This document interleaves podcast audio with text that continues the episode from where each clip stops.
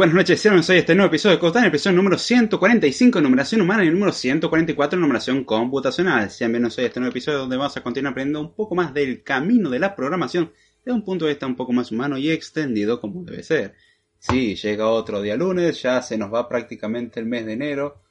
Ay, qué rápido que se nos va. Ya estamos, bueno, ahora sí, oficialmente dentro del, de los tres años del podcast. Ya pasamos el límite. La vez pasada ya lo habíamos pasado.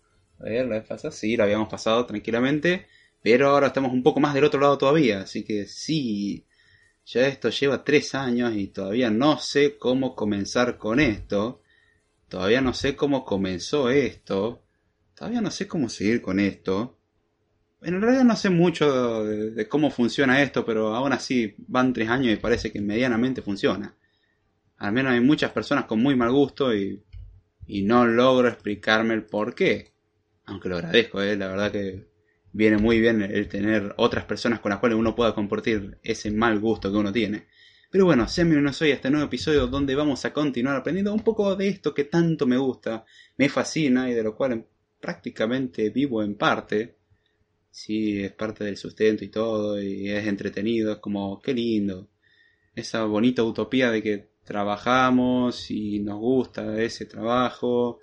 Lo único que no gusta es trabajar con los clientes, pero bueno, eso creo que ya, es algo medianamente universal. Pero bueno, la verdad que para mí es un gusto estar otra noche aquí, espero que para ustedes sea lo mismo y hoy vamos a seguir con la temática que habíamos empezado hace varios días.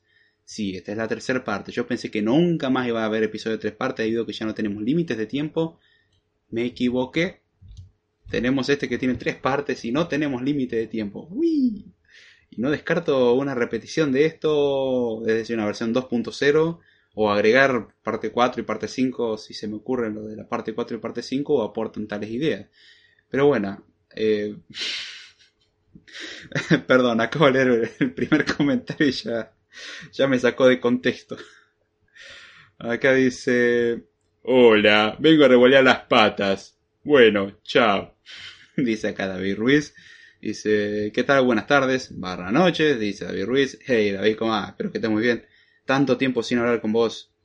Ya, ya se me hacían como años. Así que bueno, un gusto que esté por acá y espero que las cosas sigan bien. Y si no, bueno, eh, hay que mejorar las cosas, ¿no? Saludamos acá Adolfo SF, dice, buenas, David, un gustazo escucharte en vivo por primera vez. Oh, qué grande, che. Perdón, Aldo, Aldo, leí mal, leí mal, a la mía, Aldo SF. Sí, déjeme que busco los lentes nomás porque con esto no llegamos muy lejos. Ahí está. Dice, hace un mes que vengo eh, consumiendo tu podcast en Evox, onda vicio y aprendizaje intensivo. Eh, no lo digas en voz alta eso por la calle porque puede implicar algún arresto o que algún funcionario corrupto te termine pidiendo que le compartas y se lleve un disgusto debido a que no es lo que estaba esperando. No puedo creer que haya gente que diga que esto produce vicio, pero bueno, vuelvo a decir, hay gente masoquista en este mundo, la verdad que agradezco por eso, estoy muy agradecido por eso. Pero bueno, la verdad que me alegra que te esté gustando el podcast, hablando un poco más en serio. Eh, perfecto, veo que por lo menos venís escuchando varios episodios, pero para escucharlo como vicio hay que hacerlo de tal manera. Y si aprendes de forma intensiva ya cumplimos con la meta. Recordemos una de las frases principales a la hora de, de empezar el podcast hace mucho tiempo Acá estamos para pasarla bien y si aprendemos algo o alguien aprende algo, hagamos fiesta. Frase la cual se fue perdiendo por el mero transcurso del tiempo. Hay muchas cosas que han ido modificándose a lo largo del tiempo y creo que esa era una de las cosas lindas y que quiero preservar del origen. El que arranco nervioso como nunca, eh, eso creo que no varía, siempre hay un mínimo grado de nerviosismo. Hay veces más, hay veces menos, dependiendo. Pero eso es una de las cosas interesantes que le dan parte de la magia al podcast y la otra es justamente que se aprenda algo. Si alguien sale aprendiendo algo, yo me pongo sumamente contento. Esto ya sabemos que lo hago porque me gusta hacerlo y me gusta compartir esto y se comparten muy buenos momentos. Yo comparto mi experiencia, ustedes comparten mi experiencia, yo la paso bien, ustedes la pasan bien. Todos salimos aprendiendo algo medianamente y me parece una perfecta combinación. Y escuchar de que a alguien le guste y aprenda algo, la verdad que me alegra muchísimo. Acá dice David Ruiz, Aldo, Hola Aldo, bienvenido. Luego Aldo dice, gracias por tomarte las molestias de transmitir tus comentarios en forma humana. Eh, sí, con todos los errores posibles estás queriendo decir, ¿no? Creo que este comentario igual lo escribiste antes de eso. Es muy curioso porque he recibido varias quejas de que yo leo los comentarios. Y que entendían de que era mi formato. No voy a decir nombres porque tampoco me acuerdo ni me importa mucho el, aspecto de andar apuntando con el dedo en eso. Eso sí ya va en cuestión de gustos. Y entiendo eso de que por ahí puede no gustar el que yo esté comentando. Se va un poco el hilo. Eso es cierto y tengo que admitirlo. Y hay veces que se va demasiado el hilo. Pero creo que una de las cosas que le da la magia al podcast, a los que están en vivo por lo menos creo que le da su magia el poder contestar, el generar esos malentendidos que una persona le habla a la otra y como nunca se aclara, uno supone, ah, me estará hablando a mí, no, le está hablando al otro, o uno supone que le está hablando al otro y después te dicen, David, no leíste mi comentario y estás, ay, pará, decídanse a quién le hablo, qué cosa. Pero la verdad es, es, esa es parte de la magia del podcast, por lo menos. Yo por lo menos es la parte que disfruto, el momento random que se genera por las meras preguntas de los escuchas y que para mí son parte de la esencia del podcast.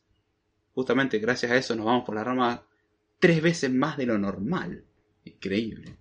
El número 3 es un número que me lo acabo de sacar de la galera del bolsillo donde usted quiera. No, no está testeado por ninguna universidad con nombre lujoso y de dudosa procedencia, ni nada, por, nada parecido, no. La verdad que es un número que me acabo de inventar. Saludamos acá a Red dice, hola, ¿qué tal? Hey Red, ¿cómo va? Espero que estés muy bien y bienvenido. Hola Red le dice David Ruiz. Eh, Aldo dice, no, Adolfo, está muy cerca de Hitler.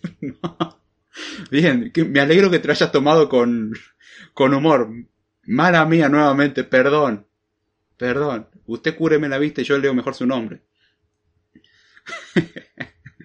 Mi servicio produce el conocimiento bien cocinado y servido como toda buena comida. ¡Ah, qué lindo! Una metáfora con comida y conocimiento, las dos cosas que me gustan. Bueno, la comida física también. ¿eh? Vamos a tomar como todo lo relacionado con la comida, eh, salvo el desperdicio de la misma y el desabasto, eh, me parece que lo que venga por comida viene bien. Y si en un mes me escuché como... Y sí, en un mes me escuché los 140 y... Aldo, te ganaste el premio al limado del mes. Creo que hubo otras personas que hicieron alguna proeza similar. No 140 y pico porque obviamente no estaban disponibles los 140 y pico para escuchar en un mes, eran mucho menos. Pero hasta ahora te ganaste el premio al más limado del podcast. Y curiosamente no soy yo. ¡Wow! ¡Wow! ok. Es muy difícil de superar lo que acabas de escribir. Si es verdad, no dudo que sea verdad, sinceramente. Pero si es verdad, estás limadísimo. Gracias. Necesitamos más gente como vos. ¡Wow! Ah, estoy, estoy alucinando. Qué lindo. Déjenme tomar un poco de agua. Necesito tomar un poco de agua. ¡Wow! No, no, no lo supero eso. Miren que yo soy limado para consumir contenido a veces, pero a tu nivel no llegué. Cuando sea grande quiero ser como vos. Por lo menos en aprendizaje. Wow, qué grande. Acá dice Ruiz. Excelente remada, gracias. ¿Y vos? Eres insaciable, Aldo, dice David. Sí. Acá Aldo pone una... no era un emoji, ¿cómo se llamaba esto? Ah, tenía otro nombre, no era un emoji, era parecido a un emoji. Pero dice hi Aldo y parece que YouTube se lo tomó como algo probablemente ofensivo. Eh, vamos a dejarlo que lo muestre. No lo considero ofensivo. Puede serlo, depende de cómo lo quieras ver, pero la verdad que... ¿Mm? Eh, rompiste el récord que yo tenía, dice David Ruiz. Por mucho. Aldo está sin, sin palabras, muy bien, dice Redmad. Oh, estoy escuchando. Se merece un trofeo. No, no, si tuviese algo que darte, yo te daría un premio, definitivamente. Mínimo el premio, mi reconocimiento al limado de, del podcast lo tenés. El récord Code Time. Llamémoslo así. Uy, premio aceptado, dice. Depende qué tanto se lo- te lo quieras tomar a chiste, yo lo puedo incluir en la aplicación como uno de los reconocimientos dentro de la sección de ajustes en la última update que hay, que hay una sección de reconocimiento, bueno, se puede poner reconocimiento a la persona más limada del podcast. Eh, al que escuchó de un saque tremenda cantidad de episodios. Yo no tengo problema de hacerlo, eso más bien creo que algo que sería molesto para vos. Pero yo con gusto lo pongo porque no es algo normal de veras. Después te puedo tomar una evaluación para ver si es verdad. Está hasta la mano porque ni yo me acuerdo lo que hablé en esos episodios, pero más o menos puedo hacer preguntas algo random. Saludamos acá a Juan, Cruz, Fite que dice buenas noches, ¿cómo están? Hola Juan Cruz, espero que estén muy bien y bienvenido. Y Aldo dice, y hola a todos los que me saludaron y no respondí. Buena esa. Wow, qué buen arranque que tuvimos hoy. Me, me dejaron totalmente desconcertado y, y me hicieron generar un salto de contexto. Esto es lo que siempre quise. Yo sabía que iba a haber algún día que alguien se iba a escuchar todo esto de una. Yo pensé que me iba a putear en el proceso, pero no, no fue así. Al contrario, fueron 140 y pico episodios. Cuando eran 40 era una cosa, pero 143. ¡Wow! No hay molestia. Mirá que yo lo hago, ¿eh? Yo te agrego en la sección de reconocimiento o agradecimiento. Ya no me acuerdo cómo le puse.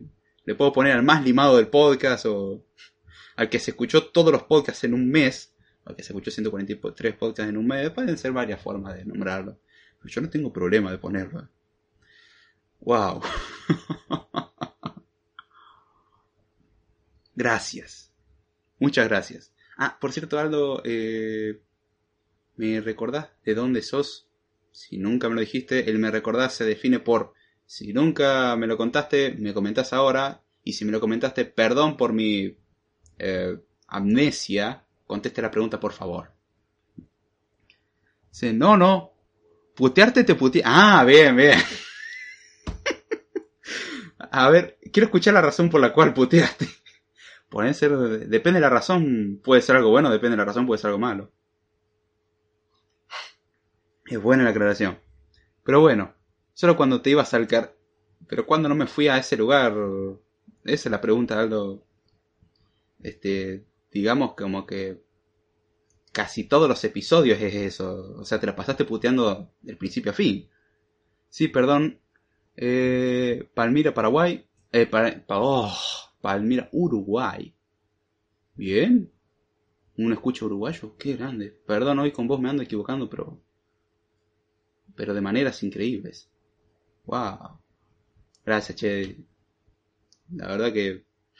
Espero que no me vengas a matar nunca por, por los episodios. De última tengo que apelar a yo nunca te obligué a nada. Más que nada cuando te ibas por la. Eh, más que nada cuando te ibas por la. No, eso. Al que me, me conoce sabe que funciona así. Si me das un chat, creo que empeorás el factor mucho. Eh, me puedo ir por las ramas de una forma eh, alimentada. Es como cuando uno prende fuego y después le tira combustible. Bueno, el chat es como el combustible en este caso. Yo puedo prender fuego, no hay problema, pero si le tiras combustible va a ser peor. Después de 30 minutos de divague galáctico. sí, bueno, igual. Los primeros 20 minutos a media hora suelen ser un divague. De hecho, es lo que tenemos ahora, es para empezar con todo. Puede saltarse esa sección tranquilamente, lo cual fui incluyendo en los últimos episodios a partir de no me acuerdo cuál. Eh, una indicación diciendo a partir de acá comienza el tema, cuestión de que al que no le interesen los saludos y algún que otro anuncio que después puede que no se repita, bueno, eh, puede saltárselo. Nah, sos un ídolo. No sé. No sé, no sé si llego para tanto, pero el divague galáctico te lo tengo que reconocer, es verdad. Si lo negara sería bastante necio de mi parte. Divague galáctico, de hecho me gusta la expresión, es muy buena expresión, pero sí, esto ha tendido a ser como un repositorio Git, se va por las ramas. Ah, chiste nerd. Que no es gracioso, pero chiste nerd. Como muchos los chistes nerd, no son graciosos, pero uno los cuenta. Y bueno, eh, vamos a comenzar con los anuncios parroquiales del día de hoy. Y si alguien quiere hacer alguna pregunta antes de empezar, la verdad que bienvenida sea, no, no hay ningún problema. Vamos a alimentar esa cosa que hace putear a Aldo, que es que yo me vaya por las ramas. Ah, sí, nunca me tenés que comunicar lo que te molesta porque puede que yo alimente justamente eso. Pero bueno, eh, la idea del episodio de hoy es continuar con lo que habíamos visto los últimos dos episodios, es decir, esta es la tercera parte en la cual vamos a tratar sobre las cosas que no necesita un programador. La lista no es exhaustiva, como ya dijimos, y esto probablemente lo repita nuevamente una vez más antes de comenzar el episodio oficialmente. Porque hasta ahora esto como que no comenzó, esta es una mera introducción.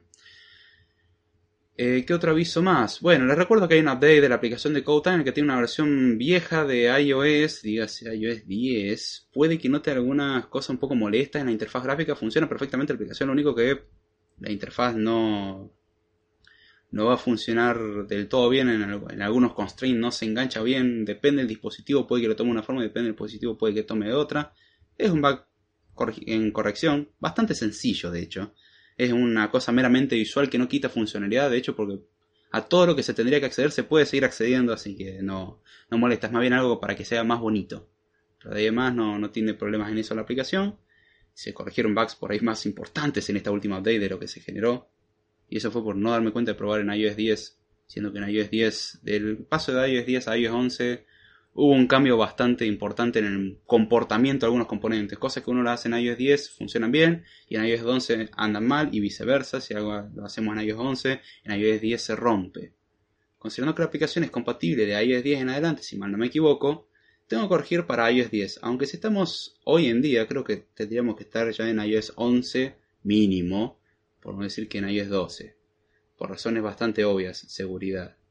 Pero bueno, que tenga alguna iOS 10 eh, y nota esos bugs, les aviso que en la parte de contacto o en la parte de ajuste también pueden enviar retroalimentación sobre la aplicación. Si encuentran algún bug, se les dará el reconocimiento por el bug diciendo, bien, ustedes encontraron este defecto, se lo corrige y se le da el nombre de, de quien lo encontró.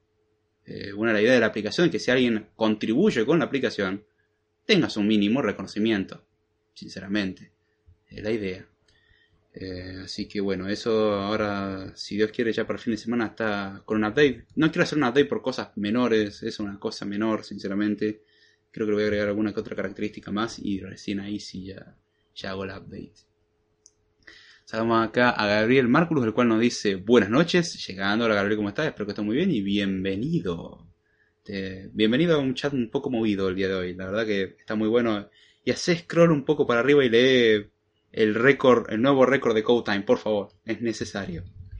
Ya que tenemos la oportunidad, vamos a presumir un poquitito del hecho, ¿no es cierto? Y si alguien quiere mejorar la cuestión, bueno, límese y rompa ese récord aún más. Ahora hay 144 con este, así que pueden tirar, bueno, perdón, 145. Pueden tirarse 145 episodios también. O en menos tiempo, los, todos los episodios de nuevo en, no sé, 25 días ya, ya hay que ponerlo en audio rápido y hacer unos ajustes mentales y después ir a venir al neuropsiquiátrico donde estamos todos, pero bueno. Saludamos acá a Juan Manuel Rosa, el cual dice, hola amigos, ¿cómo va? Espero que bien, abrazos. Eh, Juan, ¿cómo va? Espero que esté muy bien y bienvenido. A ver, otro aviso que no quiero que se me esté pasando. Ah, sí, hace dos semanas se incorporó la posibilidad de utilizar el super chat ahora en YouTube.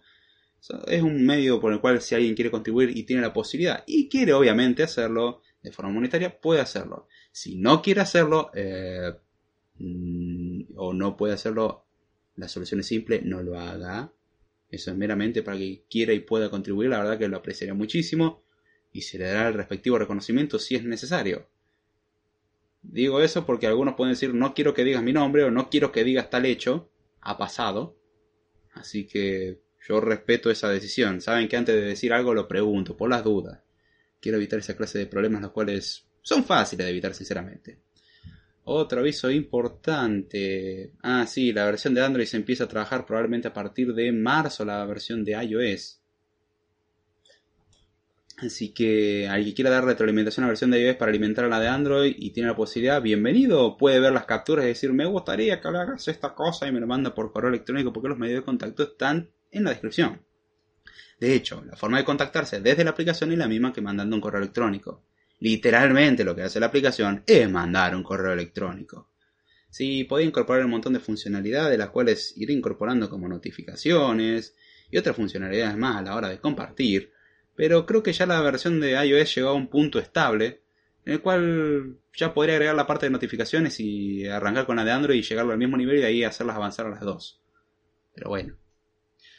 Dice, a mí me sale, unfortunately this feature isn't yet available in your region.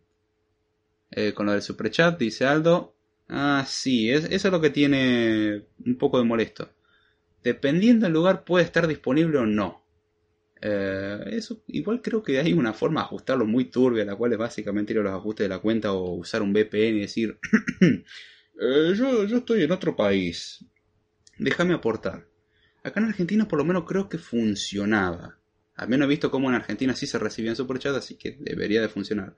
Puede que en Uruguay no esté habilitado. Eh, lo cual mi deducción es por dos razones posibles no puede. Número uno, la cuenta la tenés configurada como que está en Uruguay, lo cual tiene bastante sentido.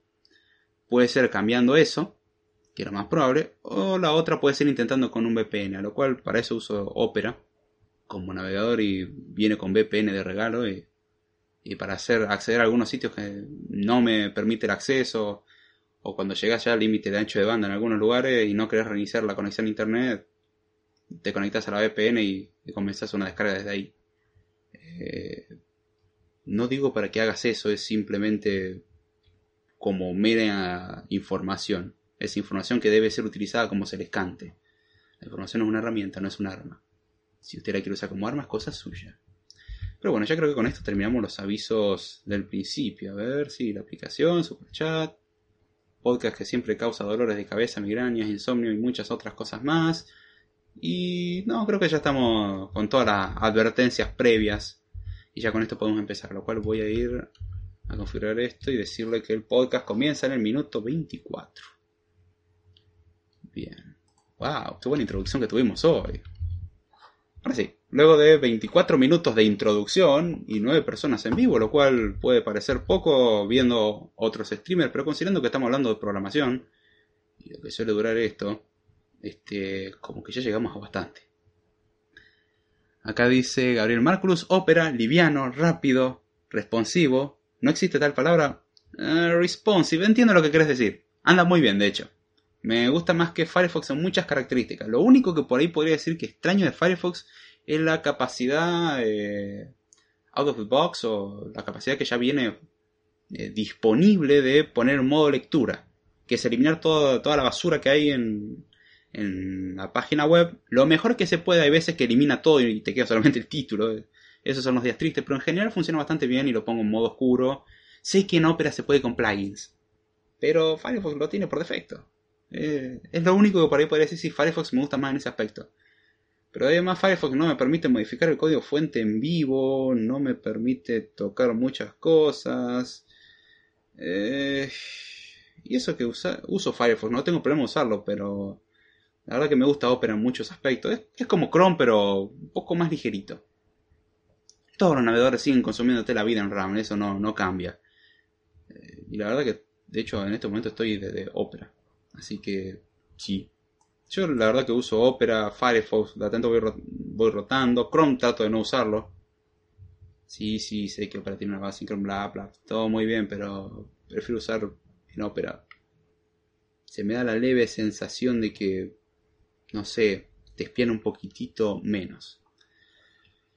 Ah, pero bueno, ya habiendo dicho todo esto, comencemos con el tema del día de hoy. Hasta ahora habíamos hablado sobre distintos elementos, los cuales un programador realmente no necesita. Y habíamos dicho también de que la lista no era exhaustiva, es decir, con todo lo que vengo diciendo, no está todo lo que hay que decir. Hay muchas cosas que puedo estar omitiendo. Por, esto, por eso está dividido en parte 1, parte 2, parte 3 y puede que continúe eventualmente con la parte 4 si me dan las ideas o se me vienen las ideas de cuáles son las otras cosas que estoy omitiendo. No es una lista exhaustiva como tal. Y también esto puede variar, depende de lo que uno quiera trabajar. Esto es algo muy genérico y basado principalmente en mi experiencia, con lo cual a cada uno le puede afectar diferente.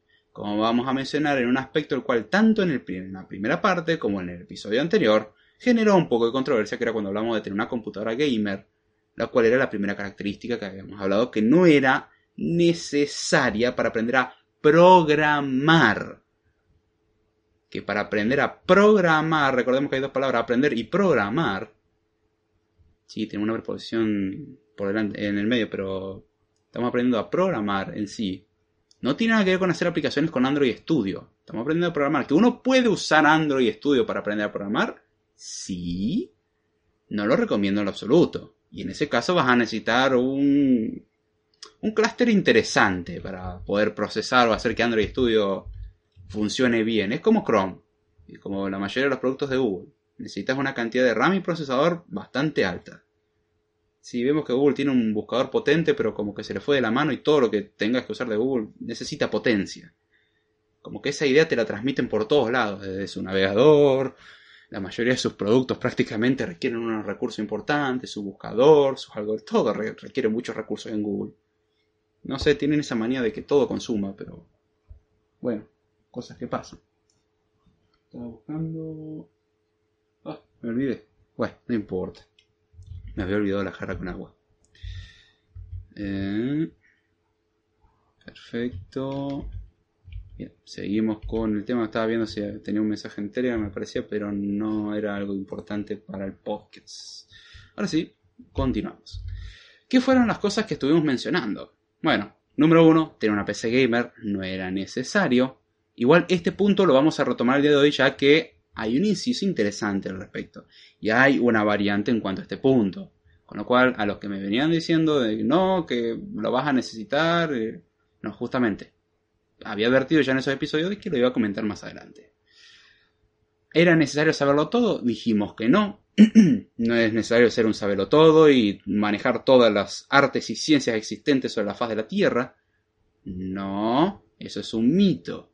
Las cosas aprenden y el mejor ejemplo era cuando yo fui a la facultad, no tenía la más pálida idea de lo que estaba haciendo, ni el lugar donde me estaba metiendo, ni lo que tenía que saber. Sí, no tenía la más mínima idea de nada. Y aún así seguimos acá y dio lugar a un podcast. Y o me sale mentir demasiado bien a lo largo de un periodo de tiempo demasiado prolongado, diciendo un montón de conceptos los cuales parecen tener sentido, o algo aprendí. Depende de qué teoría conspiraría ¿no? y qué quieran escuchar o qué es lo que quieran creer, puede variar un poco. Pero. Este. No es necesario saberlo todo. No es un límite decir, oh no, antes de empezar la programación tengo que dominar perfectamente la matemática, la lógica, dominar un poco de procesamiento del lenguaje natural, entender el origen de los idiomas y un montón de cosas así. Obviamente, todo lo que venga, mejor. Todo lo que estamos mencionando no son cosas necesarias, pero si se los tiene, mejor. La idea es que estamos hablando de necesidad. Si uno se quiere dar el lujo de tener estas cosas, bienvenido, la verdad. No, no está nada mal. Habíamos hablado que tampoco es necesario ser un genio ni ser un superdotado intelectual para poder trabajar programando. De hecho, hay cada persona que está trabajando programando y, justamente la palabra genio, superdotado intelectual, o en algunos casos hasta infradotado intelectual, no llegan, ¿eh? o sea, como que vamos un poco más abajo. Son casos muy particulares, pero hay gente que, que van a hacer trabajo programando, así que no crean que hay un límite en cuanto a ese respecto. Obviamente, cuanto uno más conozca, uno sepa resolver mejor problemas y le tendría que ir mejor por lo menos. No es necesario tener un super título para programar. De hecho, si uno se queda esperando, como vamos a ver dentro de un momento, a, a que le enseñen todo, las cosas no van a salir bien. O sea, uno puede empezar a programar antes de tener un título. Técnicamente yo no tengo ningún título. Y la aplicación de iOS existe. Y les juro que no es 90% Stack Overflow, es solamente 85% Stack Overflow. No, broma, broma. Aunque la experiencia que adquirí para. cómo adquirir la experiencia para poder hacerlo, sí, eso en parte se basó en Stack Overflow. Pero con eso he ido aprendiendo y, he ido aplicando todos esos conocimientos. He ido refinando los algoritmos, he ido aplicando ciertos patrones de diseño, he ido mejorando todas esas cuestiones. Y la aplicación va mejorando en muchos aspectos a pesar de que no sean visibles. Voy. sí, la aplicación es básicamente mi caldo de cultivo y mi lugar de pruebas. Después esas cosas las aplico en otros productos. Así que si notan que la aplicación no es la mejor cosa que existe sobre la faz de la Tierra, entiéndanlo. Eh, son beta testers. Si las empresas no suelen decir eso, yo sí se los digo. Eh, pueden que estén beta, beta testeando sin querer. Pero bueno. Saludamos acá a Carlos Herrera, el cual dice: Hola desde Colombia. Hola Carlos, ¿cómo estás? Espero que estés muy bien y bienvenido. Dice, llevo escuchando los diferidos desde hace varios meses, ya voy en el 111. Eres un monstruo. Eh, Carlos, aclárame, ¿cuál de los sentidos de la palabra monstruo? Porque puedes decir a alguien que sos un monstruo, así como dándole ánimo, y podés decirle sos un monstruo, y muchas otras cosas despectivas. Este, aclará, por favor. Sé que lo estoy diciendo en un chiste que parece real y, entiendo para dónde lo apuntás, creo. Por las dudas aclará, no vaya a ser que yo lo esté interpretando mal. Todo lo malentendido que podamos evitar, mejor. La verdad que me gusta eso. Pero bueno, dijimos, no es necesario tener todos los títulos habido por haber, no es necesario ser un super titulador, no es siquiera necesario tener un título. Ser autodidacta en ese aspecto es fundamental. No es necesario conocer todos los lenguajes de programación. No. Con saber uno bien, vamos por muy buen camino. Y para aprender a programar, de hecho, ni siquiera es necesario conocer un lenguaje de programación. Ahora, si uno tiene un lenguaje de programación, tiene un buen incentivo para hacer las cosas porque puede aplicarlas y de paso tiene una forma de probar lo que aprendió en la teoría, pero se requiere un aprendizaje teórico. Lo bueno es tener las dos partes, la parte teórica y la parte práctica. Si tenemos las dos cosas, nos va a ir probablemente muy bien. Eso sí, requiere tiempo, obviamente, porque la práctica es experiencia y la experiencia requiere tiempo. Pero bueno. En el mejor de los sentidos, dice acá Carlos, ¡Wow! A lo cual Gabriel Márculo dice, otro masoquista. so true. Your statement is full of truth, bro. Eh, pero sí, me agrada que exista gente que le gusta tanto sufrir. Guarda que vos también estás acá, Gabriel, no, no podemos decir mucho. A vos también te gusta sufrir. Lo cual me agrada. Hay gente que tiene muy mal gusto en este mundo y, y lo aprecio muchísimo. Ahí es donde mostramos que el podcast no es profesional en el respecto de que acabo de toser. Y normalmente la gente no tose cuando está siendo un locutor y pone una voz profunda para poder cautivar a la gente, donde muchas veces no solamente es una voz profunda, sino también hay un filtro de por medio, generalmente mediante una consola, y así muchas personas logran ser cautivadas. Algunos se preguntarán por qué no hablo así. Número uno, no es mi forma natural de hablar. Puedo hablar así, pero creo que puedo llegar a ser muy molesto así que no lo seguiré haciendo salvo alguna que otra petición eventual. Ahora sí continuamos con la voz normal que a nadie le gusta. acá dice Carlos Herrera, nunca. Ha parado. Eh, acá dice Aldo, no es masoquismo. En vez de fumarte una semana con un profesor aburrido que no tiene ganas de transmitir conocimiento, te pasas unas horas por el podcast y luego haces prácticas autodidacta. Bien, me gusta ese punto de vista, me gusta que lo vean bien. Digo masoquismo por la misma razón por la cual vos decías de irse por las ramas. que, eh, entiendo el dolor que produce eso. Y si me voy por las ramas, les aviso. Esto creo que es una potestad que ustedes tenían hace mucho tiempo. Pueden decirme, David, ¿podemos volver al tema? Lo cual, si me fui por las ramas y me doy cuenta de tal hecho, creo que voy a hacerlos con mucho gusto y dando el reconocimiento en tal respecto. Sí, creo que los últimos podcasts, la cantidad de veces que dije dar reconocimiento es bastante amplia. Creo que es un buen incentivo también. Ahora sí, volvemos con el tema, porque si no me van a, antes de tiempo, me van a decir, volver al tema. Bueno, pero dijimos que no es necesario saber todos los lenguajes, si no están en el cambio de contexto brutal. Tampoco es necesario esperar a que te enseñen todo. De hecho, si vas a la facultad, te la pasás cinco años y no aprendiste nada en la práctica, no es culpa de tus profesores, es culpa tuya. Hayas estado haciendo lo que hayas estado haciendo, es culpa tuya. Uno tiene que ponerse a practicar. Nadie le va a enseñar cómo trabajar. Nadie les va a enseñar a tener experiencia porque la experiencia no te la pueden enseñar. Es algo que se aprende. Te pueden dar atajos. Pero la experiencia se adquiere con el tiempo. Yo puedo compartir las cosas que me salieron mal para que ustedes no cometan esos errores. Sí, ustedes pueden aprender de los errores de otros. Incluso de los míos que no son pocos. Por ejemplo, pueden aprender cómo no borrar 2 terabytes de información. Ah, eso creo que es algo muy importante aprender. Nunca den permiso de escritura en la fuente, solamente en el destino. Y depende en qué casos y tengan mucho cuidado. Pero bueno, no es necesario que uno le espere a que le enseñen todo, no va a pasar. A mí en la facultad lo que sea ahora no me lo enseñaron muchas cosas, la mitad sí. Lo que es contenido teórico, muchas cosas las aprendí en la facultad y las fue, he ido expandiendo. Pero otras cosas las he aprendido por mi cuenta. El desarrollo de aplicaciones lo aprendí por mi cuenta. Programación orientada a objetos lo aprendí por mi cuenta. Y muchos otros conceptos importantes los aprendí por mi cuenta. Y creo que es parte de la magia, el ser un super buscador una de las características importantes de alguien que quiere aprender a programar tiene que ser autodidacta, paciente y saber usar un bendito buscador. O un libro, lo que le venga más a mano. Hoy en día tenemos recursos muy útiles como buscadores, los cuales uno podría decir que son trampa. No está mal.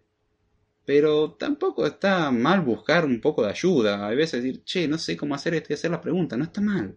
Si buscan en Stack Overflow, probablemente alguien lo haya preguntado antes. Me han pasado muy pocas veces que alguien haya preguntado lo que yo quería preguntar y no le hayan respondido o que alguien no haya hecho la misma pregunta. Mínimo cerca está. De última, después cuando uno adquiere experiencia sabe cómo arreglársela con esas semi-respuestas más la, idea que uno tiene. Acá dice Carlos Herrera, te encontré, eh, te encontré sin culpa por estar escuchando un podcast de historia. Escuché el eh, fantabuloso episodio cero y quedé nubilado.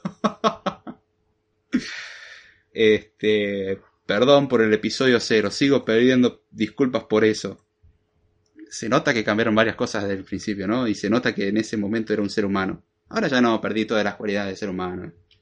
O aquello era un experimento de inteligencia artificial la cual fue empeorando con el tiempo y llegamos a lo que estamos en ahora. Pero bueno, no es necesario, volviendo al tema, no es necesario esperar a que te enseñen todo, no es necesario hacer todos los cursos que existan, los cursos no son necesarios, los libros tampoco son necesarios. Obviamente, cuanto más uno pueda adquirir, mejor.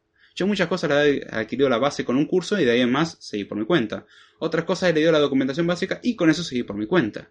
Ver algún otro tutorial que te guíe no está mal. Para el que está empezando, de hecho, es lo que recomiendo. Y tener cuidado con los cursos que le prometen todo, porque eso es mentira. Y con eso terminamos con lo que vimos más o menos en la primera parte, que era la barrera de entrada, los preconceptos que suelen haber.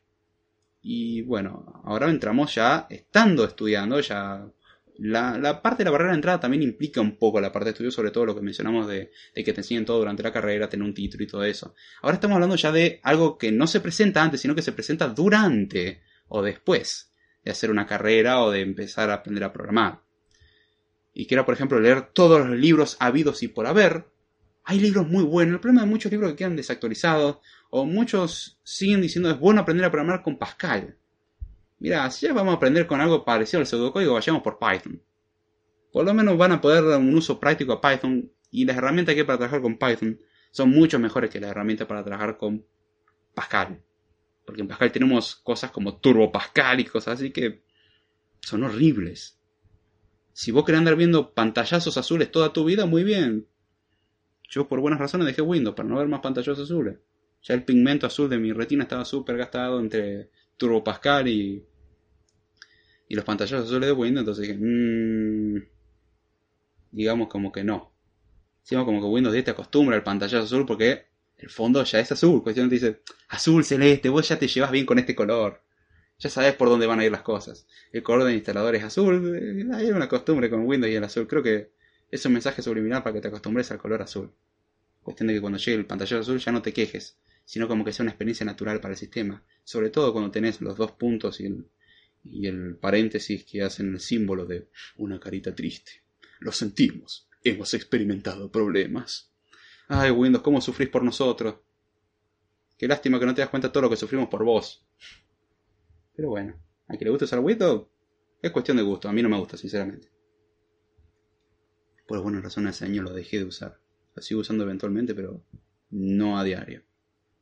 Ahora bien, no es necesario leer todos los libros, no es necesario hacer todos los cursos. Eso entiendo el concepto y muchos dicen, bueno, ¿qué libros me recomendás? Y una de las características de la programación es que es mucho más dinámica que cualquier otra cosa. Conceptos de arquitectura de hace 30 años son aplicables hoy. Conceptos de matemáticas hace 30 años son aplicables hoy. Conceptos de computación de hace 5 años puede que no sean aplicables hoy. 5 años dije, no te sé que antes dije 30. Y de matemática tenemos cosas que tienen cientos de años y se siguen aplicando porque funcionan. Teoremas se llaman. Eh, y propiedades. Y en la programación no necesariamente es así. Ya para el manejo de memoria hoy en día en muchos casos no es necesario hacerlo. Se hace solo. Y antes, no, no, no, no, hay que tener un correcto manejo de memoria, el cual tenés que bla, bla, bla, y ya no es necesario, sinceramente. Obviamente, si uno lo hace manualmente y lo hace bien, va a obtener mejores resultados que con una herramienta automatizada. Eh, no es fácil hacerlo bien, sinceramente. Pueden haber leaks, aunque hay herramientas que ayudan, eh, con Valgrid para hallar leaks, por ejemplo, en programas con C.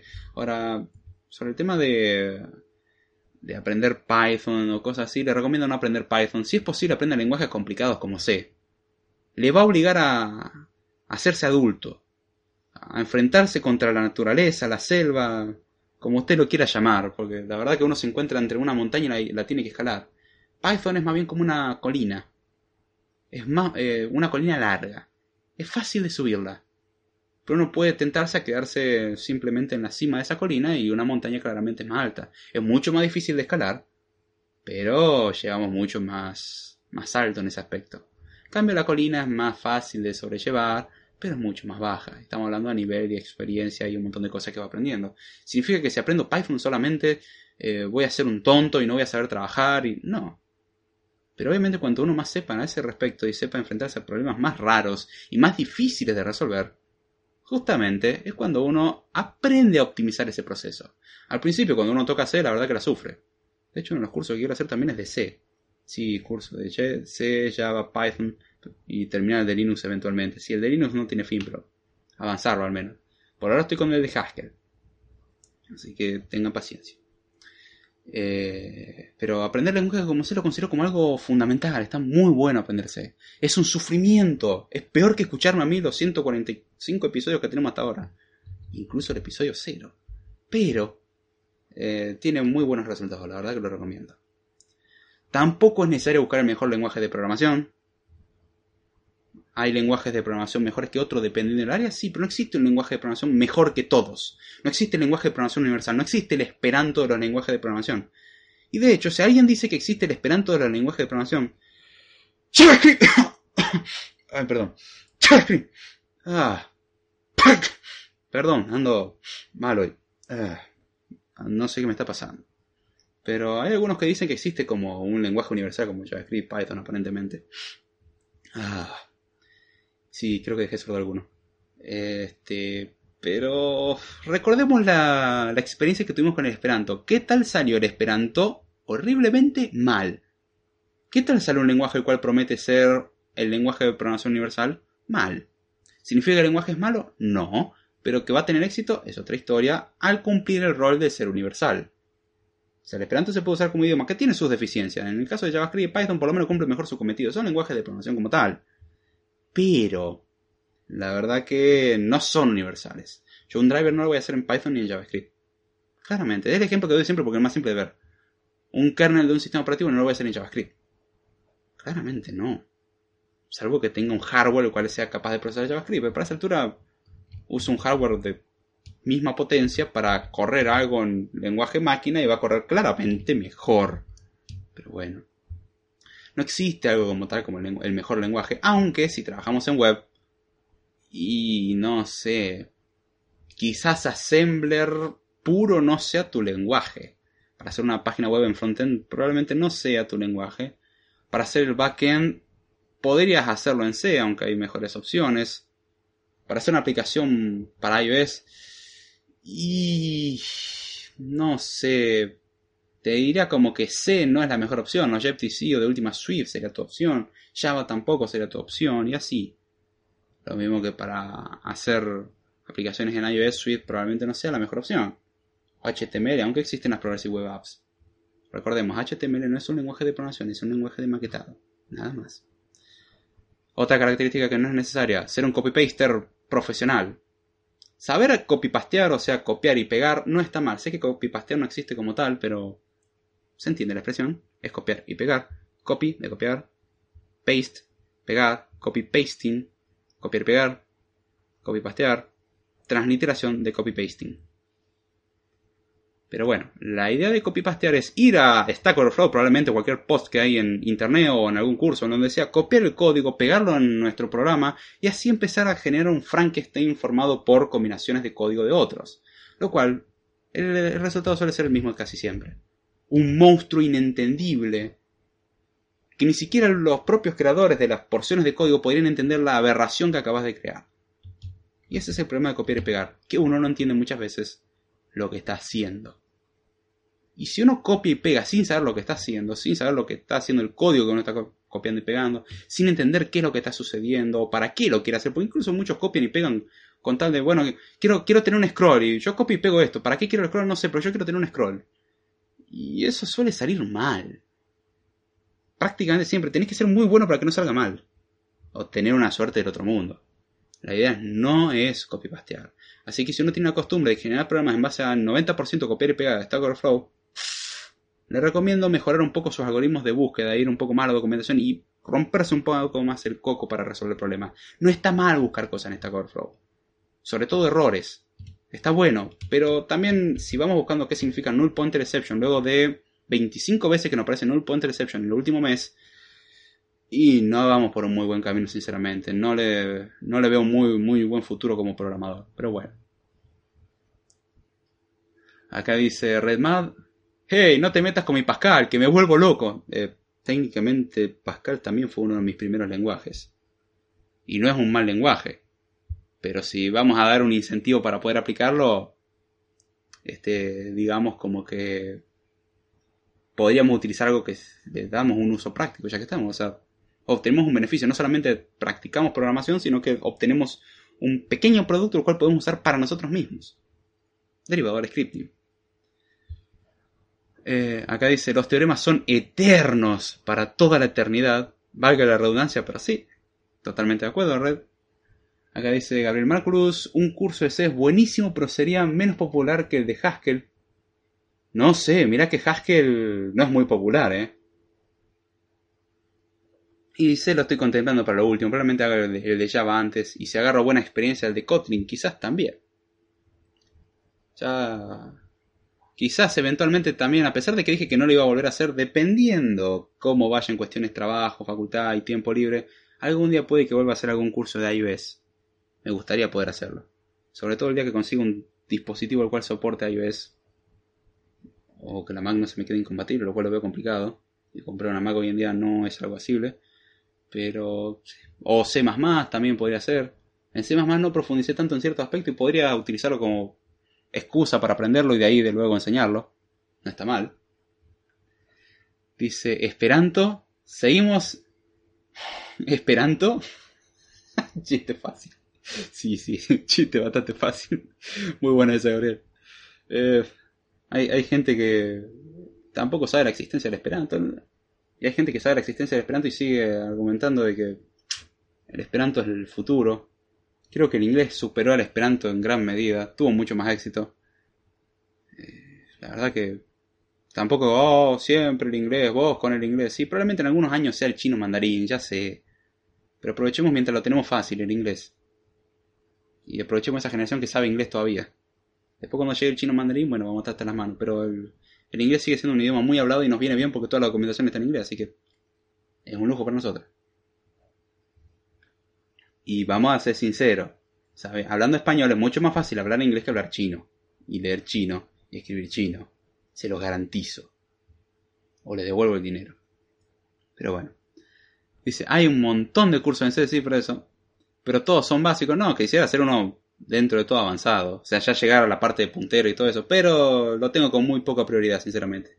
Tengo muchas otras prioridades por delante. Y sabemos que soy un, un ser mononúcleo y que no puede emular multiprocesos, aunque a veces tiene la sensación que sí. Gabriel Marcos dice, hay unos libros bastante viejos muy avanzados de C, es cierto. Pero las nuevas generaciones no quieren aprender nada al respecto, eso también tengo que darte la razón. Acá dice Gabriel, Redmap pasa que muchos eh, no pasan de lo básico y se quieren hacer los cool haciendo un curso de programación más, eh, más popular e inmortal de la historia. Eh, eso es algo que no entiendo los cursos, súper editados en muchos casos. No sé si estás hablando de eso, pero ya que estamos hablando de eso, voy a hacer el comentario. No entiendo por qué muchos se rompen el coco. Entiendo que. Entiendo, ah, entiendo que entra por los ojos. Eso es verdad. Pero ya le pone unas ediciones increíbles y, te prometo que con esto tu negocio va a poder avanzar. Si alguien le anuncia un curso con que va a poder avanzar en su negocio o va a tener éxito en la vida, mi primera recomendación, no haga ese curso. Suele ser una estafa. Pero bueno. El tema de los lenguajes como C++ y Python es la curva de aprendizaje y la satisfacción que generan. Yo empecé con C++ de un libro y me frustré tanto que no continué. Obvio que me faltaban los fundamentos generales, pero haciendo el Python de Code Academy eh, me enganché muchísimo animándome a probar y demás cuestiones. Sí, de hecho creo que lo que voy a hacer después de Haskell, quiero hacer uno de Python bien hecho. Cuestión de que quede uno de Python. Es, es como que una deuda que le tengo a alguna que otra persona que le prometí un curso de Python también, ¿no? Pero eh, me gustaría poder explicar de Python. Me parece un lenguaje bueno para empezar. Yo sigo prefiriendo cosas más difíciles. Pero hay veces que está bueno arrancar así mientras que uno no se estanque. Esa es mi condición. Si uno no se estanca, perfecto, podemos arrancar de lo, de lo fácil a lo difícil. No hay problema. Pero bueno, eh, corto acá, si no nos vamos por las ramas. Ah, por mí no hay problema, vos sabés. Redman dice, mmm, no sé cómo experiencia es mejor aprender los conceptos abstractos, teóricos, de la programación y después el resto es lo, el resto es lo mismo. Ejemplo, ayer aprendí Python. Y Python no es tan difícil de aprender. Entiendo que para el que no tiene experiencia es difícil, definitivamente difícil. Pero eh, es lo que le pasa a los primerizos, básicamente. Dice Gianni Belso, ¿es mejor leer un libro de programación o ver un video sobre ello? Hola gente, hola Gianni, ¿cómo estás? Espero que estés muy bien, bienvenido. Mm, depende el libro y depende el video. Perdón por la respuesta tan genérica. Para que sea más intuitivo el video suele serlo. O sea, el video suele ser más llevadero, debido a que la costumbre de la lectura se ha perdido mucho. Un video suele ser mucho más llevadero. Si estás buscando un contenido, un libro probablemente llegue mucho más allá. Dije probablemente, no hay garantía de nada. Dependiendo también del libro. Si el libro tiene 50 páginas no puede llegar muy lejos y hay libros que son demasiado básicos. Pero en general un libro tiene la, la tendencia a llegar un poco más allá o a explicar un poco más. El vídeo es mucho más interactivo por ahí, es mucho más cómodo. Uno pierde más tiempo haciéndolo en video que leyendo el libro, pero es, lo, consume con mucha más comodidad, con mucho más confort, sinceramente. Es mucho más lindo en ese aspecto, el video. ¿Qué es lo que te recomiendo? Y dependiendo del libro, depende de quién haga el libro y depende de quién haga los videos. Si hay alguien muy bueno haciendo videos, seguir los videos, no está mal. Ahora, si querés profundizar, probablemente necesitas un libro o la documentación. Mínimo la documentación. Si tienen algún libro oficial, mucho mejor. Tratemos de ver eso. Pero hay muchos libros oficiales, la verdad, que son una patada. El libro de C puede ser una patada. El Kernigan Richie, para el que está empezando, puede ser duro. Eh, muchos, pero no recomiendas otro. Y personalmente recomiendo ese. Es, la cosa, es una cosa fea de comer. Es una patada literalmente en la entrepierna, pero. Eh, no puedo negar de que, tiene poderes. Es, la cuestión. Ahora. Para mí fue muy duro al principio, es cierto. Y por ahí un video al cual haya digerido algunos conceptos del libro creo que sería un poco mejor. Sobre todo explicar conceptos como punteros y direcciones de memoria, pero. Mm, diría que el video tiene la ventaja de ser más cómodo y más sencillo de consumir. Aunque toma más tiempo. Si tiene la posibilidad de leer el libro, que sea un libro bueno, mejor. Lo mismo que el, manual oficial de Kotlin. El manual oficial de Kotlin me parece horrible. El manual oficial de Swift me parece hermoso. Es en lo que me baso en parte para hacer el, curso. El curso de Swift está hecho en base al, manual. Básicamente, que quiera ir a leer el manual, vaya a leer el manual. Va a tener que comenzarlo en inglés y sin digerir. La idea de los videos es justamente dar un contenido ya más o menos digerido por mí lo cual no siempre sale bien. Pero bueno, acá dice Adolfo, ambos dos, uno después del otro. Está, me gusta la idea. Acá dice, ¿qué onda Redman? Dice Gianni Verso. Eh, Gabriel Marco dice, apréndase en 21 días. Nunca tomen en serio ese título. Solo la introducción dura 21 días. Incluso si le dicen, aprenda Python en 21 días, puede que uno se aprenda la sintaxis, pero no sepa hacer nada al que le ponga un plazo de tiempo al aprendizaje, corra para el otro lado. Es imposible. No solamente por el hecho que, bueno, uno podría dar las clases en ese periodo de tiempo y consumirse en ese periodo de tiempo, pero no necesariamente una persona lo entiende en ese periodo de tiempo.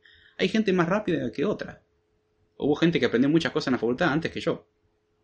Sí, no soy el ser más iluminado y lo tengo que admitir.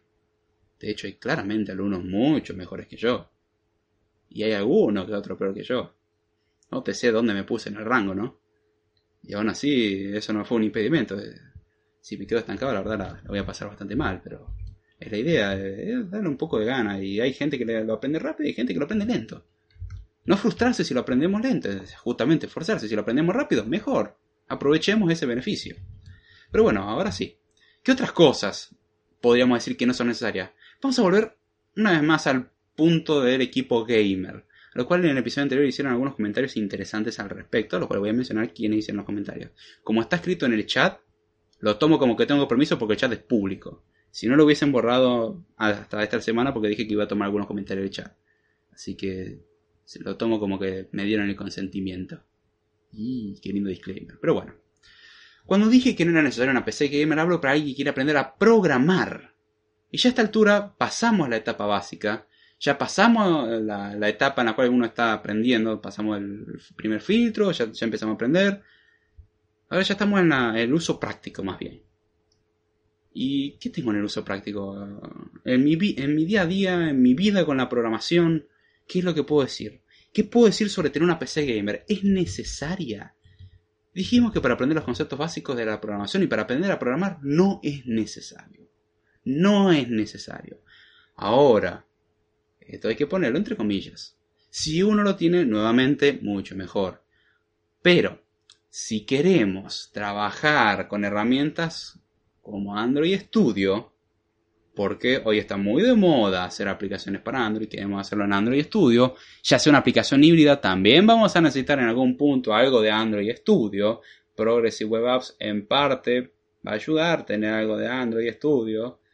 En algún punto vamos a tener que pasar por el kit de desarrollo de Android. Sobre todo para publicar una aplicación en la, en la Google Play Store. Muchos puedan decir, y bueno, pero ¿por qué no publicas en una alternativa? Fácil. Si vos querés que una persona consuma tu aplicación, con el APK mucha gente no sabe cómo habilitar en el sistema el tema de los orígenes desconocidos. Es decir, permitir a cualquier instalar un APK de cualquiera. Luego podés ponerle un tutorial, pero la gente si vos le mostrás un tutorial, no, metete en ajuste y cuestión de desarrolladores y estáis seguros y le das que sí. La gente se asusta. Hay que tener un mínimo tacto de marketer. saber hacer un poco de marketing, saber un poco vender. Si uno no hace marketing poco no, no llega lejos. Hay que hacer las cosas también atractivas. Si va a ser un producto para uno mismo, que sea la cosa más aberrante visualmente no es problema. Para uno es funcional. Pero para un usuario hay que entrarle un poquitito por los ojos. Sé que es horrible y una de las cosas que más odio a la hora de hacer cosas en, relacionadas a la programación, que es el tener que diseñar. Y no hablo de diseño a nivel de estructuración de código o estructuración del programa, estoy hablando de estructuración visual. Interfaz gráfica de usuario. Odio hacer interfaz gráfica de usuario. Es lo que más hago. Pero es lo que menos me gusta hacer. Prefiero que venga un buen diseñador, remarco buen diseñador, y me dé una interfaz buena. No me he topado con muchos buenos diseñadores tampoco, guarda. Si alguien quiere ser un buen diseñador, no le puedo pagar, pero bienvenido sea. ¿eh? Eh, hasta ahora lo que voy a tratar de hacer es tratar de...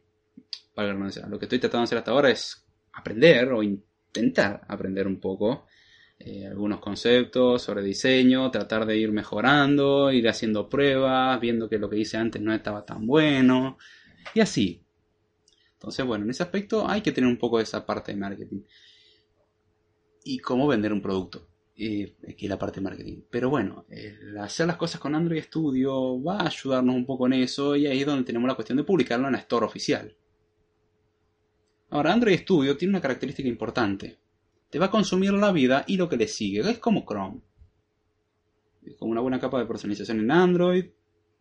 Y Android en parte, aunque lo han mejorado bastante, aunque se instalan ciertos programas se te va al cuerno.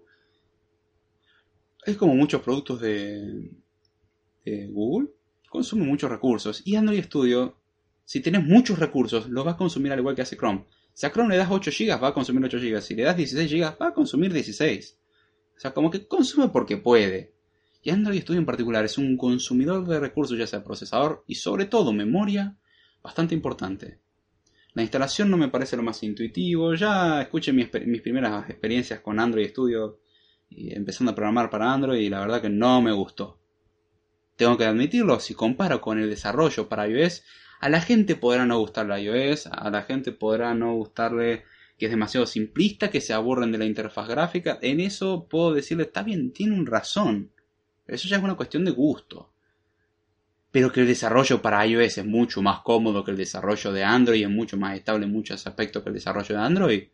Alguien que me diga lo contrario, o no sabe lo que es la programación para iOS, o trabaja haciendo web apps, y ahí entiende cualquier cosa, porque web apps no es lo mismo que hacer cosas nativas o no tiene la más pálida idea de lo que está hablando.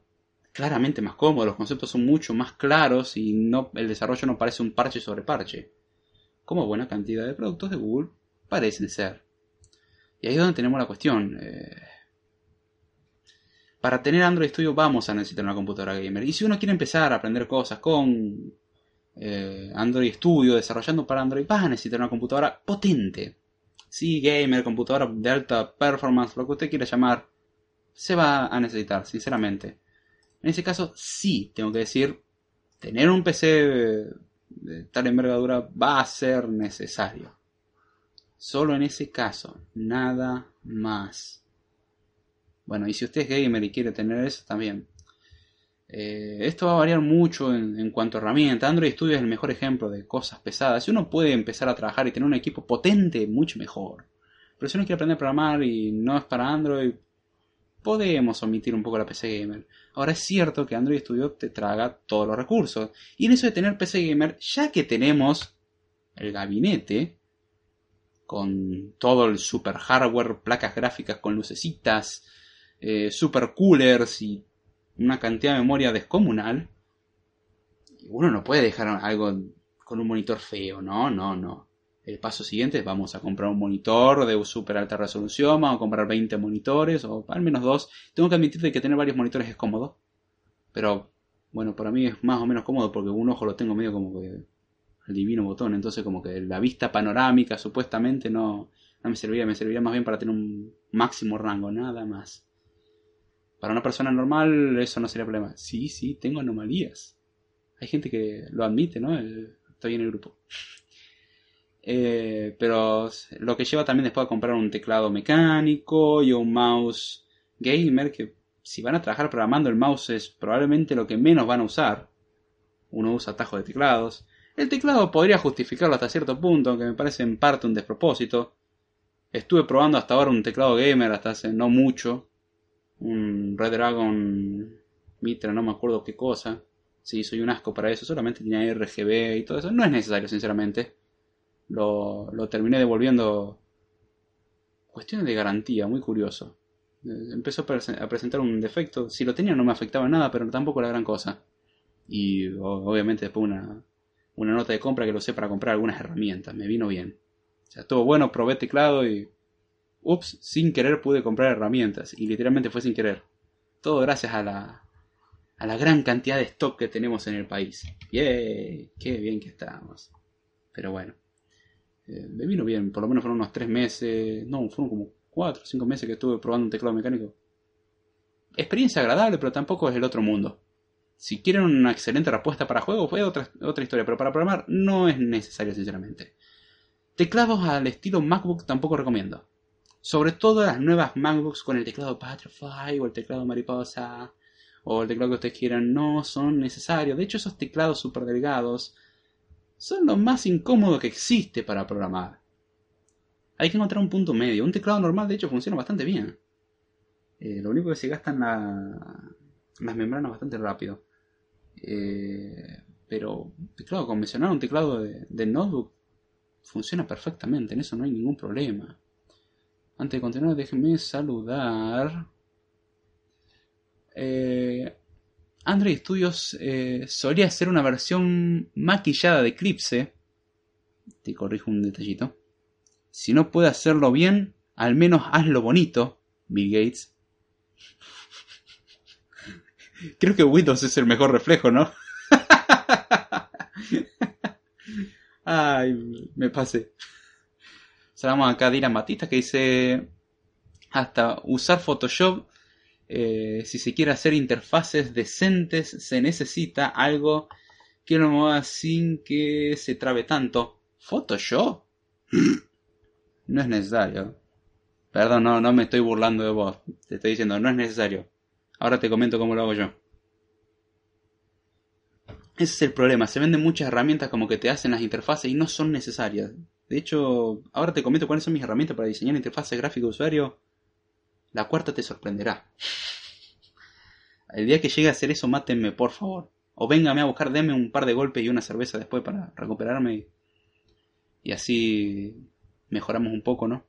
Volvemos a lo que teníamos que haber sido. Dice, hablando de Android, estaba viendo esto, dice Redmad. Un script para eh, apagar la máquina desde el celu. Sí, de hecho, no es muy complicado. Incluso podrías... Eh, estaba viendo un script. Mira, el script es... Podrías tener algo corriendo de fondo al cual envía... O sea, está escuchando algo en la red, o sea, un servidor. La computadora está haciendo un servidor y haces una aplicación cliente y le mandas un mensaje. O mediante línea de comandos le mandas un mensaje desde el, celular a la computadora conectándote por SSH. Tienes un montón de formas, no es complicado el hecho. Suena complicado. De hecho, podrías crear una aplicación para el desktop y de paso controlar, o podrías instalar una de las tantas aplicaciones que ya existen, que instalar una aplicación en el desktop, instalar otra aplicación en el celular y ya está. Con eso le mandas el comando y, lo puedes utilizar incluso a distancia, cambiar la canción, un control remoto. No, no es complicado hacerlo, obviamente. Cuanto mejor uno lo quiera y más bonito, es más complicado, pero no es complicado hacerlo. Dice, pásalo más. Visual Studio es algo pesado. ¿Probaste Atom? Creo que cuando digas eso se te va a pasar. Eh, cuando veas eso se te va a pasar. Atom es pesadísimo. Visual Studio es pesado. Perdón, perdón, perdón, perdón, perdón. Mala mía. Dos correcciones que hago. Número uno. Visual Studio con S sola sin la E. Eh, perdón por la corrección, Dylan, no es para humillarte ni nada. Es mera costumbre mía de que me gustan las cosas ortográficamente correctas. De paso, mejoramos el inglés, ¿no? Eh, véalo por ese lado, no se lo toma mal, por favor. Y número 2, mala asociación mía Visual Studio con Visual Studio Code. No, Visual Studio es un tragador de recursos, igual que, que Xcode. Xcode también es un tragador de recursos, pero generalmente las Macs suelen tener recursos mínimos suficientes para correr Xcode más o menos bien. Acá dice, lo perdí. No, pero ya te digo, si quieres una idea simple que te voy dando desde acá, conectate por un socket desde el teléfono a, a la computadora y, y hace que haya algún script corriendo en segundo plano que arranque con el sistema o algo así y ya está, no, no te compliques mucho la existencia. No es lo más eficiente, pero claramente funciona. Es la idea, que funcione. Dejas algo escuchando y ya está. Esa es la forma más sencilla, tenés otras mucho más complicadas y que consumen menos recursos, claramente. O si tenés dentro, de, si lo querés hacer dentro de tu red local, puedes hacer que la IP sea fija y, y ya la cosa te queda mucho, mucho más sencillo y te conectas por SSH.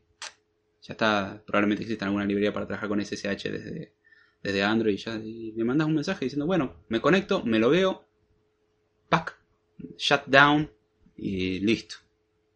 Shut down now. Y ya está, eh, no, te, no, no te compliques mucho la existencia. Esas son las cosas, no sobrecomplicar los problemas. Pero bueno, volviendo atrás, vos me estás diciendo, Gabriel Marcus, eh, de que Android Studio es una versión como maquillada de Eclipse. Te la digo mejor así. Originalmente se usaba Eclipse. Bueno, hay una empresa llamada JetBrains, la cual es encargada de hacer software como Android Studio. Sí, eh, Android Studio no es directamente Google, es de JetBrains, al igual que Kotlin. Kotlin es de JetBrains. Y bueno, JetBrains también lo conocerán desde otros productos como Android Studio, Kotlin y también IntelliJ IDEA. Entonces tenemos esos productos, los cuales son hechos por la misma empresa. Y de hecho, si probás IntelliJ IDEA y probás Android Studio, vas a notar como que uno se parece demasiado al otro. La idea es que sean un entorno integrado de desarrollo o un IDE. Integrated Development Environment. Es un entorno integrado de desarrollo donde tenés el compilador, donde tenés un editor de texto, donde tenés un navegador de archivos, donde tenés un debugger, tenés un montón de herramientas a tu disposición integradas justamente. Es un entorno, un lugar donde vas a trabajar, integrado donde hay de todo un poco de desarrollo para desarrollar. Esa es la idea, eso es un IDE.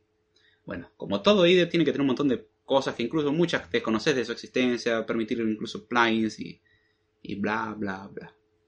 Entonces lo que vas a encontrar es que llegó un punto que Google dijo, mmm, estaba muy bueno hacerlo con Eclipse, pero Eclipse es mejorable, claramente. Eclipse durante muchos años fue mi editor favorito. Luego conocí IntelliJ IDEA. Tiene una parte fea que hay veces que configurarlo es medio feo. Pero de ahí en más... Qué bonito. Sí, obviamente consume todos los recursos que pueda, pero... Qué bonito, qué bien que anda. El autocompletado que tiene es buenísimo cuando uno escribe en el XML funciona muy bien y de hecho de ahí veo de dónde sale la parte de Android Studio, que el Android Studio, el, autocompletado del XML es fantástico. Eso tengo que admitirlo, el autocompletado de XML en Android Studio es increíble. Salvo que en las últimas versiones lo hayan empeorado, ¿no? Pero por lo que recuerdo en mi última experiencia fue muy buena, la verdad. Pero si te sentís como que son parecidos, que son entorno integrado de desarrollo. Busca fotos de IntelliJ IDEA y busca fotos de Android Studio o mirar Android Studio y fíjate que tienen. son la misma cosa prácticamente. Y de hecho podés hacer interoperabilidad entre ambos. Obviamente, como tal, consumen recursos como si no hubiese mañana. El problema de Android Studio en principio no es Android Studio del todo, sino el problema es justamente el simulador que tiene Android Studio. El simulador de Android Studio es una de las cosas más feas diseñadas que he visto. El diseño del simulador visualmente feo anda como quiere y consume todo lo que quiere. Es horrible por todos lados. Hay veces que el simulador es una ventana rectangular la cual adentro tiene una imagen de un teléfono el cual no se ajusta siquiera a los bordes de la ventana, sino que tienen siempre un margen y a su vez dentro de esa imagen del teléfono tenemos el sistema. Bueno, en iOS tener la opción de hacerlo puramente como si, o sea, el rectángulo de la ventana es el rectángulo de la pantalla o le pones el borde pero los bordes son transparentes. Es un mero detallito, pero ayuda mucho, la verdad, queda más bonito. Y ni siquiera eso hacen bien. Ahora no sé en las últimas versiones, creo que ya incorporaron características similares a los storyboards. Así los que desarrollan Android se encuentran eso como novedad. Perdón por el comentario de odio, que según la filosofía de hoy en día sería un comentario de odio. iOS lo tenía hace muchos años. Es el concepto con el cual se trabaja desde hace mucho. Yo trato de no trabajar con ese concepto, pero es el con el que se trabaja. Ah, que dice, a todo esto, ¿qué tiene Android Studio? Editor de código, simulador que se descarga aparte, debugger, compilador, manejador de archivos, soporte para 20.000 paquetes que no sabes para qué sirven y esas cosas básicamente. Generalmente lo más importante suele ser lo visible, por lo menos. Un navegador de archivos, eh, un manejador de sistema de control de versiones no está mal, un debugger, un compilador y un editor de código. Y un diseñador gráfico no posible, un interface builder. Dice, tiene una máquina virtual. Es prácticamente es un simulador, es una máquina virtual, ¿eh? No te creas que es otra cosa. Un simulador es una máquina virtual que te ponen en una ventanita, nada más. Compilador, obviamente, ¿no? Si no, no lo puedes correr. Pero son las herramientas que tienen un... De hecho, todo IDE decente tiene todo eso. Un mínimo un intérprete, un compilador, todo eso lo tiene que tener. Si no, como que la idea de IDE no es, o es un editor o es un compilador. Un IDE es justamente un entorno integrado, tiene de todo un poco. Dice, saludos hermano, dice Gabriel Barragán. Hola Gabriel, ¿cómo estás? Espero que estés muy bien y bienvenido. Un gusto tenerte por acá. Pero no, Android Studio tiene esa cuestión de consumirte la vida y en muchos aspectos, ya sea por el estrés y por instalar 20 millones de paquetes por fuera del Android Studio convencional. Si Xcode yo agarro, lo descargo, pesa 10 GB, bueno, en realidad pesa 5 GB, le hago doble clic, pregunta acepta términos y condiciones, sí, van a instalarse el, paquete de, de, la línea de comandos, le das siguiente, le pones la contraseña, esperas que se instale más o menos 10 a, a 15 minutos en el peor de los casos, y ya está disponible con todos los simuladores de la última versión de iOS. Pasó a pesar obviamente sus 10 GB del Xcode. Si hace su magia cuando se descomprime, pesa bastante, pero ya tenés un programa totalmente funcional. Android Studio no, descargás el Android Studio, lo cual también tenés que haber descargado el JDK, y luego del JDK instalar Android Studio, te va a decir, bueno, ¿querés instalar todos estos paquetes? Le das que sí, luego querés usar un simulador, vamos a descargar el simulador. Ojo, en Xcode podés descargar simuladores viejos, pero los actuales vienen ya todos incorporados de regalito. Y dirás, ah, pero Android Studio pesa un giga. Por lo menos la última vez que lo descargué pesaba un giga. Sí, pero con todo lo que te descarga aparte, como que te pasás de los 5 gigas igual, ¿eh? Y acá no estoy descargando nada, es como que bien, descargo los 5 gigas una vez, bueno, ahora son ya más bien 6 gigas y después de comprimirse se 10 y pico y ya está. Funciona. Dice, lo decía porque te programa en Java, porque se programa en Java. No, es básicamente el, el compilador al Java Bytecode, nada más. Por eso se requiere el JDK, para poder compilarlo. Es eso. Y luego en el, en el emulador es. El emulador es una máquina virtual de un teléfono. Es eso, no, no se crean. Ahora, si no tenemos una computadora super gamer, la cuestión que va es que podemos usar Android Studio, va a andar lento, probablemente muy lento, va a ser insufrible, pero sin el simulador podemos ahorrar un poco de recursos. De, de hecho, equipos con AMD tienen problemas con el simulador de Android, Entonces lo que se hace es tener un celular con Android decente, más o menos, lo enchufamos con el cable USB y lo cargamos así. Cargamos la aplicación, demora más en cargarse la aplicación porque hay que transferirla por el cable USB, se puede también en parte de forma inalámbrica, pero hagámoslo por cable USB, ya está. Se transfiere la aplicación al teléfono y listo. Es lento porque cada vez que uno quiere probar, demora un poco en cargarse. Está bien, no estemos cargando la aplicación cada 5 segundos. Hagamos cambios importantes, prestemos atención a los cambios que hicimos y veamos eso. Tratemos de programarlo bien. En ese caso no es necesario una PC gamer, pero cuando trabajamos haciendo desarrollo con IDES, ahí sí el consumo de recursos es importante. Android Studio es el que conozco que consume, como si no mañana. Visual Studio tengo entendido que consume muchísimo. No sé cuánto consume, no puedo decirlo porque no, no lo he probado. Saben cuánto trabajo con Windows. Lo único que uso por ahí de Microsoft bastante es Visual Studio Code. Que dentro de todo un buen editor, ¿eh? No, no me auspicia para nada me auspiciara Microsoft. Eso no va a pasar. Pero bueno, comentarios que remarco del episodio anterior. Número 1, Ricardo Fox 12 había remarcado el, tema de los teclados con luces RGB. Eso no es necesario. Un teclado Genius barato como el que estoy usando ahora funciona y funciona bien. Eh, Gabriel Marculus había dicho en el episodio anterior, Android Studio se morfa cualquier máquina, un i7, 16 GB de RAM, disco SSD, etc decídmelo a mí, que justamente tengo un i7, 16 GB de RAM y un SSD. Si esta Mac Mini llegó a su límite. También había dicho Gabriel Marculus, me parece que para aprender a programar lo mejor, y en esto estoy totalmente de acuerdo, es una máquina modesta. Se puede programar perfectamente con una PC usada o una nueva de gama baja con un Celeron o un Athlon GE. Estoy de acuerdo. Para aprender a programar no es necesario, estamos hablando de aprender a programar, no desarrollar aplicaciones, son dos cosas diferentes y es importante desvincular ambos conceptos. ¿Uno puede aprender uno con el otro? Sí. ¿Recomiendo? No. Ya varias veces que digo que no. A ver. Dice Aldo, consulta. Entre las cosas que no necesitaría un programador, ¿estaría también en tener que aprender todas las malditas matemáticas complejas o hasta qué nivel hay que incorporarlas? Es un tema interesante a hablar más adelante en otro episodio, pero te doy una respuesta rápida ahora. Eh, ¿Es necesario conocer toda la matemática? No, yo entré a programar estando prácticamente desnudo en el concepto de matemáticas. Pero, para desarrollar el pensamiento eh, lógico y, y, saber resolver problemas, aprender matemáticas, muy bueno. Pero no es necesario llegar a una matemática avanzada. Yo por lo menos lo pongo con eh, matemática elemental, obviamente. Saber operar algebraicamente es importante. Entender cómo se demuestran cosas básicas, no, no avanzadas.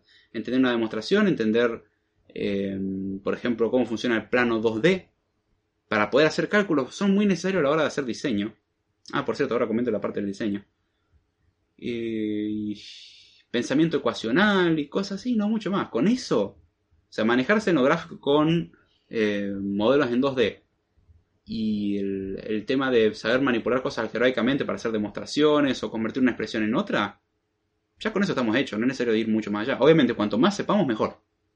Nos ayuda muchísimo, porque incluso cuanto más sepamos, más practicamos la matemática y más obtenemos ese pensamiento más lógico y más ecuacional, que es necesario. Eso ya lo dije muchas veces, recomiendo aprender la matemática porque es uno de los caminos más sencillos para llegar a eso. Hay otros caminos, sí, tranquilamente uno lo puede aprender a fuerza bruta. Pero por la matemática tenemos el 2 por 1 Aprende matemática y de paso te viene bien para desarrollar esa manera de pensar. Y si podría sugerir algún libro que enfoque las matemáticas para programación en general, te digo sinceramente no conozco ninguno. Existe matemática para programador, hay muchos libros al respecto, pero no te lo puedo recomendar porque no los he leído. La matemática que he aprendido fue matemática que me enseñaron en la universidad, aunque con lo que aprendí en el cursillo y algunas cosas que aprendí después, me doy más que sobrado para poder empezar a programar al menos. Después hay muchos conceptos que dependen de lo que uno quiera trabajar. Bueno, voy a hacer un juego. bueno, ahí vas a necesitar más avanzado. Pero para hacer programación, lo que es programación no es necesario. De hecho, creo que el problema más grave está en que se ve la matemática con un montón de teoremas inentendibles. Cuando la matemática en realidad, el tipo de matemática necesario es sencillo. De hecho, esa es una de las cosas que quiero hacer este año, terminado el curso de Haskell, eh, junto con seguir la cosa de Linux, hacer eventuales videos de matemática, pero básico, bien a nivel, podríamos decirlo, tonto. Para el que está estudiando en la secundaria viene bien. Son cosas que en la secundaria se deberían de ver y en muchos lugares se ven. Hay muchas de esas cosas que yo no las había visto. Que sería basado en lo que yo vi en el cursillo en la facultad. Te podría dar el libro del cursillo de la facultad, pero hay temas que considero que no son necesarios siquiera. Y hay temas que considero que deberían ser expandidos un poco más. Y el libro no tiene las respuestas, entonces tenemos el problema de que requerís de alguien que sepa el tema para que te haga los ejercicios. Entonces la idea es justamente después ponerme a hacer... Tengo que mudar algunas cosas acá y... Y con eso hacer videos de matemáticas. Los videos de matemáticas me tomarían mucho menos tiempo de hacer, no requerirían mucha edición, sinceramente. Es hacer cuentas y explicar el porqué. Y entre eso explicar cómo resolver ecuaciones, inecuaciones, el, cómo funcionan propiedades básicas de grafos, cómo funciona el plano 2D. Van a soportar mi letra horrible, obviamente. No voy a hacer presentación, lo voy a hacer en papel. Es mucho más rápido, me toma menos tiempo y lo puedo hacer. Son videos relativamente cortos con temas explicados justamente de una forma sencilla. Y la verdad que uno cuando yo por lo menos cuando entendí ecuaciones como me lo habían explicado en la facultad, lo entendí mucho mejor como cuando me lo explicaron en la escuela.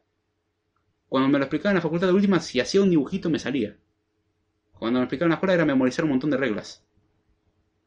Y hay trucos que uno puede ir utilizando para entenderlo. Y es justamente parte de la gracia de aprender la matemática es que uno va encontrando esos trucos. Es decir, podría ir por este camino largo, que es el camino formal, o puedo ir por este atajo que sé que funciona. ¿Cómo sé que funciona? Porque mira, puedo encontrar esta equivalencia. Perfecto, voy a ir por el atajo, ahora sé que funciona. Ya está. Y es sencillo. De hecho, la ventaja de pensar así es que después, por ejemplo, en un examen no te tenés que acordar todas las benditas fórmulas, sino que sabes lo básico. Después las fórmulas las deducís en base a la información que tenés. Es decir, la calculás en tiempo de ejecución. Yo por un examen de física me acuerdo de haber recordado dos formulitas cortas y una de esas fórmulas era fuerza igual a masa por aceleración y el resto eran... Está bien, el examen de física era bastante tonto, pero bastante sencillón. Pero era saberme la fórmula y saber cómo eh, derivar básicamente, cómo integrar básicamente. Y bueno, sí, sí, sí, tac, tac y saber en qué orden, qué significaba qué cosa y el por qué. Y bueno, acá derivada, derivada, bien. Ya tengo cuatro fórmulas listas. Y fórmulas no, no triviales, eran fórmulas medio raras. Pero justamente porque sabía integrar, bueno, integro esto, integro esto, integro esto, integro listo, ya te tengo la fórmula que necesitaba. Y era todo lo que, lo que, lo que estudié. Y con eso aprobé. Y fue muy bien, de hecho. O sea, esa es la cuestión eh, quiero que te haya servido más en la carrera. De hecho, no, en la carrera casi no leí libros de matemática, me basé en lo que enseñaron los profesores, lo, enseñaron bien y lo practiqué mucho y, vi videos en YouTube, aunque me costó encontrar buenos videos al respecto, sinceramente, porque muchos eran medio libros básicos y mm, por ahí la forma de explicar no me convencía del todo. Eh, ahí donde está la cuestión, que tener que encontrar alguien que te guste cómo explica y está bueno que haya alguien que ya haya digerido la idea, sinceramente. Yo lo que hice fue practicar, no, no te puedo dar un libro. Si tenés un poco de paciencia, después subo videos que, de cosas que son más bien para ejercitar lo que se necesita para programar. También Discordia pone caritas sonrientes. Hola, dame cómo va, ¿todo bien, che? Dice, ¿cómo haces para programar con las luces, con las luces apagadas? Eh, no sé si es un chiste. Pero con la luz apagada pongo las manos sobre el teclado y escribo. Y ni siquiera porque programar no es usar el teclado y no necesito luces. Programar es pensar y resolver problemas. Y si quisiera podría empezar a flashear un montón, pero no es la idea. Eh, simplemente si es por cuestiones de teclado, te acostumbras y el teclado lo, usas sin mirar. Pero si es por cuestión de programar, no necesitas luz. Programar está más que nada en la cabeza. Así que la luz no implica nada. Salvo que por luz te refieras a intuición. Ahí va, excelente. Bueno, supongamos que lo que respondí sirve, pero bueno. Eh, Red dice, ¿te permite desarrollar algoritmos más eficientes? Ah, no, definitivamente. Pensás de otra manera. De hecho, sigo diciendo, es increíble porque en algún punto se hace un clic y uno piensa diferente. ¿En qué momento dejé de pensar como un ser humano y me convertí en una máquina? Para, ¿hubo un momento en que fui humano? Y entre otras cosas más que uno se pregunta. Y así vamos, dice. Gabriel Marcus dice, Redmap, podés usar el teclado retroiluminado, una lámpara LED, aunque si tenés visión nocturna, no te hace falta nada de lo anterior. bueno, yo le agrego el factor de que no tengo visión nocturna, muy buena sinceramente, no veo bien. De hecho, pobre Aldo que leí mal varias de sus características, como su nombre y su procedencia. Perdón, otra vez. Pero teclados retroiluminados sirven. En ese caso, es lo único bueno que le veía al teclado mecánico, que tenía luces. Entonces podía ver las teclas. Pero sinceramente no necesito. O sea, es practicar mucho y teclar. Si, uno, alguien me, si alguien me preguntara, bueno, ¿dónde está tal tecla? Le tendría que decir, no sé. Pero me pongo en el teclado y me sale. Es un proceso automático, es como manejar. Según comentan, nunca he conducido, no tengo ese instinto asesino todavía. Pero es algo que uno no dice, bueno, voy a, voy a apretar el embrague, bien, voy a pisar un poco el acelerador, voy a poner primera, voy a soltar el embrague, bien, aceleramos un poco más y con esto seguimos. Y ahora voy a pasar a segunda. Uno no piensa eso, uno ta, ta, ta, ta, ta, y lo hace todo automático, no lo piensas. Es básicamente eso. Eh, acá dice Penda. Penda las reglas del orden de la matemática. Ver las siglas, ¿qué significaba? Ah, por cierto, saludamos a. Ups. Pase de pestañas. Saludamos a Gonzalo Ruiz. ¿Cómo está, che? Me sorprende que algunos no lo sepan. ¿Qué es lo que significaba Penda? A ver, creo que soy uno de los que no sabe, o por lo menos no lo sabía con. Uh, so, let me see in Spanish. Panda. Panda, oh. Vamos. Poema matemático, poesía, penda, poema llanero, poema matemático, poema matemático, punta de monografía, el orden de las operaciones. Ah. Sí, sí, sí, sí, sí. Eh, hay varias, hay reglas básicas que son necesarias saberlas. Es triste, pero no las saben. Es cierto, es cierto. Nunca me aprendí la sigla, me aprendí el orden. Pero mucha gente no sabe, no, mucha gente no sabe lo que es una ecuación y una ecuación es algo que resuelven, no saben eh, que se le llama ecuación, cuando ecuaciones resuelven todo el tiempo, no saben que 7 medios es un número, dicen no, es una fracción, es un número. Y raíz de 4 es un número, no, raíz de 4 es 2. Y 2 más 2 que es 4, pero también es 2 más 2, no, pero 2 más 2 eh, no es lo mismo. Pero 2 más 2 igual a 3 más 1, que 4 por 1. Eh, y así, 2 al cuadrado, eh, o el cuadrado de la raíz cuadrada de 4. Es lo mismo, son, son equivalentes, son todos números. La diferencia es que 4 es la expresión canónica. Pero son, son cosas básicas que hay que saberlas. Y eso creo que viene más bien del odio que se le tiene a la matemática por el mal concepto y a la mala enseñanza que hay. La matemática no es algo tan horrible dependiendo en donde uno se meta. Si uno se mete en la matemática con la cual uno tiene que vivir, no es horrible, de hecho es lindo. Si uno se mete, se mete en matemáticas por ahí muy avanzadas, y teorías medio complejas, ahí sí, la va, a pasar mal. Si a uno le gusta, le puede seguir usando, pero para cualquier ser humano, la matemática básica tendría que ser algo lindo, no es, complicado, de hecho te resuelve la vida. Y evita que te roben. Esa estupidez que la gente no le gusta que le roben, pero aún así no quiere utilizar las herramientas que tiene para que no le roben. Yo no entiendo eso. Pero... Eh, hay cosas básicas y son necesarias. Gonzalo Roy saludos, bien, te pones un parche como los piratas. Se potencia, exponente, multiplicación, división, suma y resta. Oiga, ¿y, dónde está mi, logaritmo? Dígame dónde está mi logaritmo. ¿Y dónde está? A ver, multiplicación, división, suma, resta está, exponente y potencia. ¿Cuál es la diferencia que pones entre exponente y potencia? Esa es mi pregunta. Bueno, si técnicamente con exponente estás incluyendo la parte del logaritmo. Si estamos hablando de lo mismo. Hasta la U que me enamoré un poco, dice, eso la verdad en el colegio lo odié, hasta la universidad que me enamoré un poco. Exacto. Eh, eh, en realidad creo que el maestro hace mucho a ese respecto y justamente un docente no puede ser alguien que estudió, sino alguien que quiere enseñar. Puede no haber estudiado nada y aún así saber enseñar. Y gustarle hacerlo y eso la verdad que da un incentivo muy grande. Ahora, si tiene un profesor que lo hace sin ganas, es horrible. Hay profesores que me hicieron odiar materia y hay profesores que me hicieron amar cosas que odiaba. Así pasa con la matemática. Hasta que llegué a cálculos con las derivadas. Bueno, sí, sí, ahí tenés una curva de bajada nuevamente y esa es asintótica encima.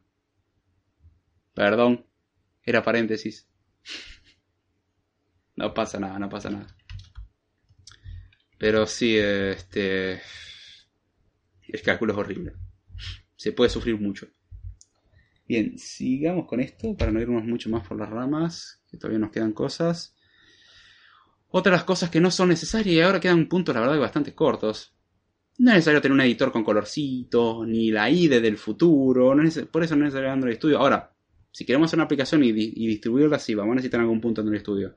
Pero para aprender a programar no es necesario un editor con colores. Podemos hacerlo desde el mismísimo blog de notas de Windows, desde Nano, estoy hablando como editores muy básicos. O podemos ir a editores más interesantes como Emacs, Beam, Visual Studio Code, Atom, Notepass++, y así los editores que querramos hasta haya entornos de desarrollo integrado como ser Eclipse, NetBeans, IntelliJ Android Studio, eh, Xcode, Visual Studio, entre otros. O sea, podemos. Pero no recomiendo ir por herramientas demasiado avanzadas, no son necesarias y de hecho nos acostumbran. Los colores ayudan, ayudan mucho. Visualmente ayudan mucho, porque uno cuando ve los colores, che, pero los colores no están como tendrían que estar. ¿Por qué no están como tener? Las funciones suelen tener este color y acá no tiene este color. Es porque probablemente tengamos un error de sintaxis o el inter es medio malo. Vamos a suponer que tenemos un error de sintaxis y ayuda muchas veces a encontrar errores. Sobre todo paréntesis o llaves que no machean. Ayuda mucho en ese aspecto. Pero si no lo tenemos podemos programar igual. Podríamos programar, por ejemplo, por decir cualquier cosa en C o en Assembly y escribo, ta, ta, queriendo en el blog de nota de Windows por alguna razón, o en Nano, o en el editor que se me cante, y luego voy a la terminal y lo compilo con el GCC, en ningún punto toqué un editor avanzado. Está bien, sé que Nano viene con un resaltado medianamente básico, pero a nada. Podemos trabajar en texto plano, no es problema. Obviamente es cómodo. Lo que le recomendaría, por ahí un poco mejor, escribir un poco de código en texto, a mano, escribir un poco de código en, editores sencillos o al sumo eh, Visual Studio Code, Atom, cosas así, no una IDE. Para empezar, para acostumbrarse, porque uno comete muchos errores que los corrige el Inter y va el autocorrector y un montón de herramientas que hay. Y la verdad que está muy bueno, pero uno después es adicto y en el momento que le hacen cualquier pregunta fuera del editor ya no saben hacer nada. Te vuelves completamente inútil decir, no, no, sabría cómo hacer esto. Como, y bueno, pero ¿cómo imprimirías algo en pantalla? Eh, dame un editor. No. ¿Qué necesitarías? Bueno, tendría que llamar una función, la cual sería para imprimir, se llama print y bla, bla, bla, pertenece a tal librería. Son, son cosas necesarias. Sobre todo para a la hora de conseguir trabajo, ahí está esa costumbre de, a veces de dar un poco de código, de darte código, o de hacerte escribir un código a mano. Dice, bueno, necesitamos un experto en Java. ¿Sos experto? Sí. A ver, escribime algo en Java. Main Public Static Void Mainstream, printf, hola mundo. Técnicamente lo hizo, pero bueno, a ver, quiero que hagas un programa que tenga esto, esto, esto. Un programa sencillo. Un, bubble sort. Eh, ¿Un qué? Y ahí es donde tenemos el problema. No son necesarios, pero sobreacostumbrarse a estas herramientas es perjudicial para la salud. a ver. No, ver, no, había ningún mensaje ahí, perfecto. ¿Qué otra cosa no es necesario? No es necesario instalar todas las herramientas a vida y por haber. Es decir, todos los editores, todas las IDEs, todos los compiladores, todos los emuladores de terminal, todos los intérpretes de cualquier lenguaje de programación. No es necesario. Uno diría, pero, ¿y qué pasa si algún día quiero programar en COBOL? Quiero instalar algo para programar en COBOL por las dudas. Y también podrían decirme, ¿no está siendo un poco exagerado? ¿Quién haría tal cosa? Número uno, nunca subestime al usuario. Es capaz de hacerlo. Regla número uno y fundamental, nunca subestimes a un usuario. El que recién está empezando a programar está recién empezando a salir de la categoría de usuario. Y muchas veces no salen de la categoría de usuario. Es decir, aprendo dos ideas locas y, digo que soy súper desarrollador, hacker. Sobre todo hay cursos que te ofrecen el título de hacker no hay cosa más ridícula que esa, pero si uno quiere tener efecto placebo, puede hacer homeopatía o ir a esos cursos que te ofrecen ser hacker. Ah, de hecho, un verdadero hacker no diría que es hacker. Trataría de ocultar tal cosa, como no, yo no sé nada. Y no por ser algo malicioso, sino por el hecho de que sabe que lo que le va a venir después es medio molesto. pero no, no es necesario instalar todas las herramientas. Instálese lo que va a ser necesario. Si va a programar para iOS, instálese Xcode, CocoaPods y sepa usar medianamente la terminal. Si va a programar para Android, Android Studio, el emulador de Android que viene por defecto de algún otro, un, bueno, el JDK y todo lo que venga por eso. Si vamos a programar para Java, podremos, no sé, instalar o Eclipse o IntelliJ IDEA o, NetBeans, los cuales en orden de que me gustan van primer lugar IntelliJ IDEA, segundo lugar va Eclipse y tercer lugar va NetBeans. Es curioso porque fue mi primer IDE. Y hoy en día no lo veo como algo bonito, sinceramente. En su tiempo me produjo muchos dolores de cabeza y no, no quisiera volver a usarlo. Probablemente ya me haya mejorado mucho desde ese tiempo, pero lo siento. A mí déjenme con IntelliJ me gusta mucho más. Si me dan a elegir, elijo eso. No es necesario instalar un montón de herramientas, que es la costumbre de todo usuario de voy a instalar todo lo que pueda. Voy a instalar Office, LibreOffice, OpenOffice, por las dudas, Star Office, sí, hasta versiones viejas voy a instalar. Eh, y voy a instalarlo en una máquina virtual también por las dudas, no vaya a ser que. Y es esa mala costumbre de instalar todo. Y voy a instalar VirtualBox, VMware, Parallels si tiene Mac, entre otras herramientas. Y así uno va instalando un montón de porquería que no es necesaria, sinceramente. Pero bueno, la, idea es justamente aprender un poco y decir, bien, ¿qué es lo que voy a necesitar? Hoy voy a programar en Haskell, o esta semana voy a empezar a programar en Haskell. Instalo las herramientas de Haskell. Después no necesito más, bueno, las podría borrar o las puedo dejar, no pasa nada. En este caso no pasaría nada. Ahora quiero programar para Android, bueno, instalo Android Studio todo lo que necesito. Después, no lo necesito más, voy a borrarlo porque ocupa mucho espacio. Lo mismo que Xcode. Xcode lo uso muy bien, mientras lo use lo dejo instalado. Si no necesito más, lo borro. Porque Xcode genera archivos basuras de hasta 16 GB. Por lo menos. Me ha tocado al máximo hasta ahora borrar 16 GB porque voy borrando cada tanto. Si no lo borrara cada tanto creo que son más. Así que son 16 GB. Está bueno liberar 16 GB en memoria. Sobre todo cuando tenemos un SSD. Y guarda, y guarda, y guarda, y guarda. Y en lugares raros encima. Pero bueno, no, no, no, son, no es necesario instalar todas las herramientas existentes. Instálese solamente lo necesario para lo que va a trabajar uno. O lo que esté interesado. Al igual que los libros y los cursos, no es necesario hacer todos los cursos, no es necesario tener todos los títulos, no es necesario leer todos los libros, no es necesario instalar todas las herramientas, ni aprender todos los lenguajes. Hacer las cosas en base a lo que sea necesario. Y lo más adecuado para cierto trabajo. ¿Está bien tener comunidades? Sí, está bien. Para alguien que está empezando, por ahí no le recomiendo acostumbrarse tanto a la comodidad. Siempre algo de incomodidad hay que tener para aprender un poco más. Pero bueno. Dice, con el print Hola Mundo, conquisté el mundo. Eh, ok, Gonzalo. Che, pero si conquistaste el mundo significa que tenés poder sobre los otros.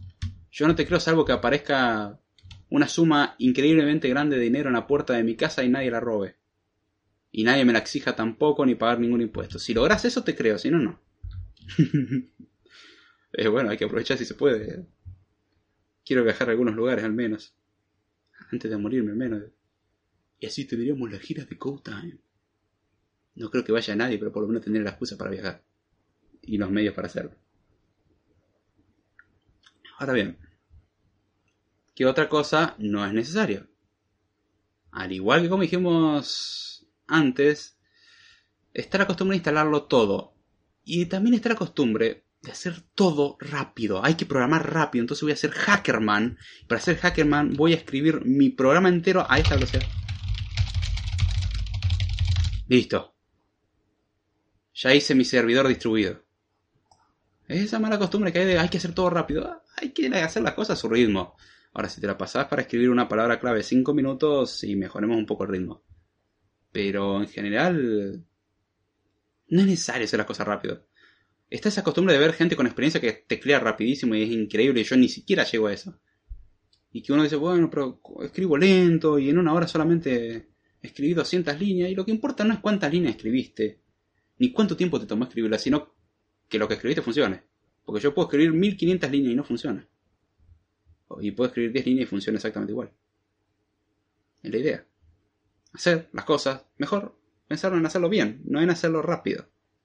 Obviamente cuando uno trabaja eso se ve un poco reducido debido a que las empresas tienen la costumbre de vamos a hacer todo en plazos totalmente imposibles esa buena idea de planificar y proponer ideologías extrañas para hacer proyectos. Los managers hacen mucho daño y algunos programadores también. Pero bueno, eh, la idea es esa. No es necesario hacer todo rápido, no es necesario codear rápido, no es necesario hacer un programa rápido. Es preferible hacerlo lento y bien, hacerlo rápido y mal. Y tampoco ir condenados a uno mismo. Ay, no, cometí un error, soy la peor lacra sobre la faz de la tierra. Puede que sea así, pero no por eso. Creo que hay características más interesantes por la cual ser la peor cosa sobre la faz de la tierra. Es la idea en sí, es poder hacer las cosas bien, más bien. A ver, Ruiz, eh, Gonzalo Ruiz dice, jaja, en las eh, debajo de una iglesia en Argentina. Eh, sí, pero voy preso por eso. Encontrarás tesoros. Y si vas al Vaticano no te las cuento. Aldo se ríe. A ver la velocidad otra vez. no, no. Che, pero vea, hay gente que tiene esa capacidad de escribir. Yo estoy alucinado, pero la gente sueña, sueña con ser ese hacker que escribe esas velocidades totalmente imposibles para el promedio. pero bueno. Si lo pide alguien más que vos, hago de nuevo el sonidito totalmente ridículo. Siguiendo, ¿qué otra cosa no es necesario?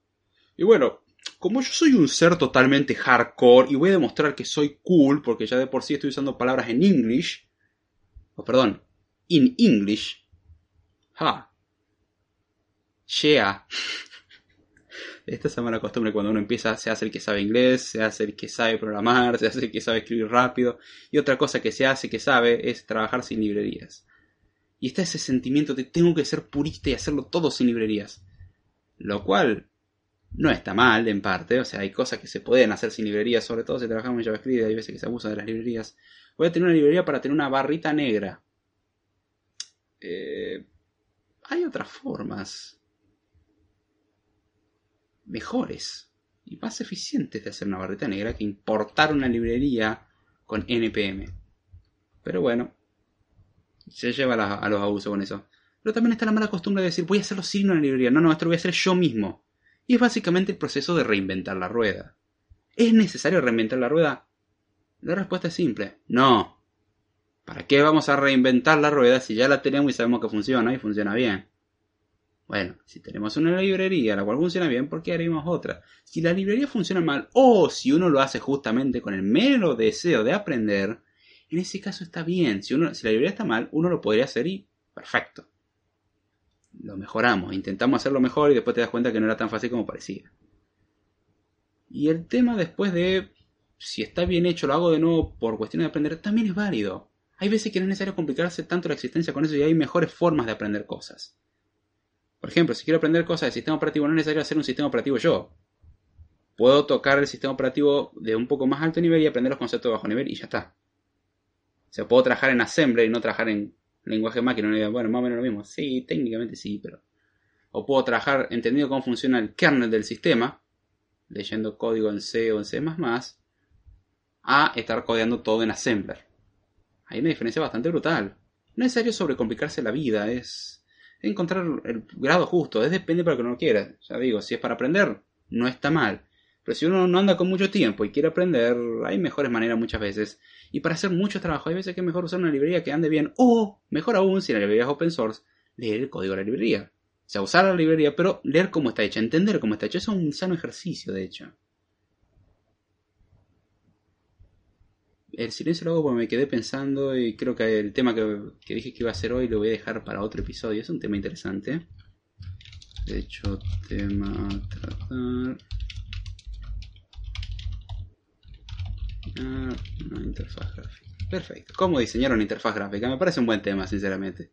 Lo voy a dejar para otro episodio y voy a tirar los tips que yo utilizo. Tengo que encontrar un poco más material porque con lo que yo hago no creo que lleva mucho tiempo. Y cada vez que digo eso me da por un poco de dos horas. Las ramas sirven, el poder de las ramas. The branch power. Eh, pero bueno, no es necesario hacer todo sin librería, sinceramente.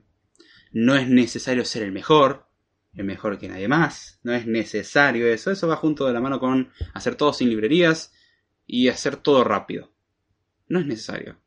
Sí, pasamos de los editores y tener todas las herramientas a para ver a ser ya cuestiones más frívolas, más, más cuestiones de orgullo, curiosamente, hacer todo rápido, o cosas que uno puede presumir, ¿no?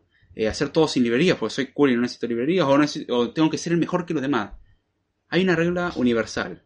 Si sos bueno haciendo algo, hay al menos un chino que es mejor que vos. Y si te deshaces del chino o le ganás al chino, van a aparecer tres que son mejor que vos. Así que no te deshagas del chino, ni te hagas mejor que el chino. Pero una regla es un al menos. No es una regla fija de decir hay uno. Significa que existe al menos uno. Pueden ser un millón también, ¿eh? Hay muchas cosas de chinos que en general son mejor que nosotros. Y en otras, bueno, les ganamos, sinceramente. Pero no es necesario ir por esa carrera de ser el mejor y competir contra los demás. Tener una competencia con los demás es importante.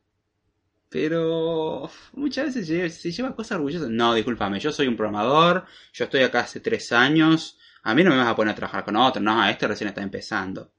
Una de las características más importantes, no solamente en la programación, sino en general en la vida, es un poco de humildad. Porque curiosamente uno no lo sabe todo, y es imposible saberlo todo. Siempre se sigue aprendiendo. Así que qué mejor que volver a las bases. Siempre es bueno volver a las bases. Siempre es bueno practicar lo básico. Se lo digo en serio, siempre es bueno. Aprovechese eso. Tenemos la posibilidad, aprovechémoslo. No es necesario ser mejor que alguien más. ¿Hay gente mejor que uno?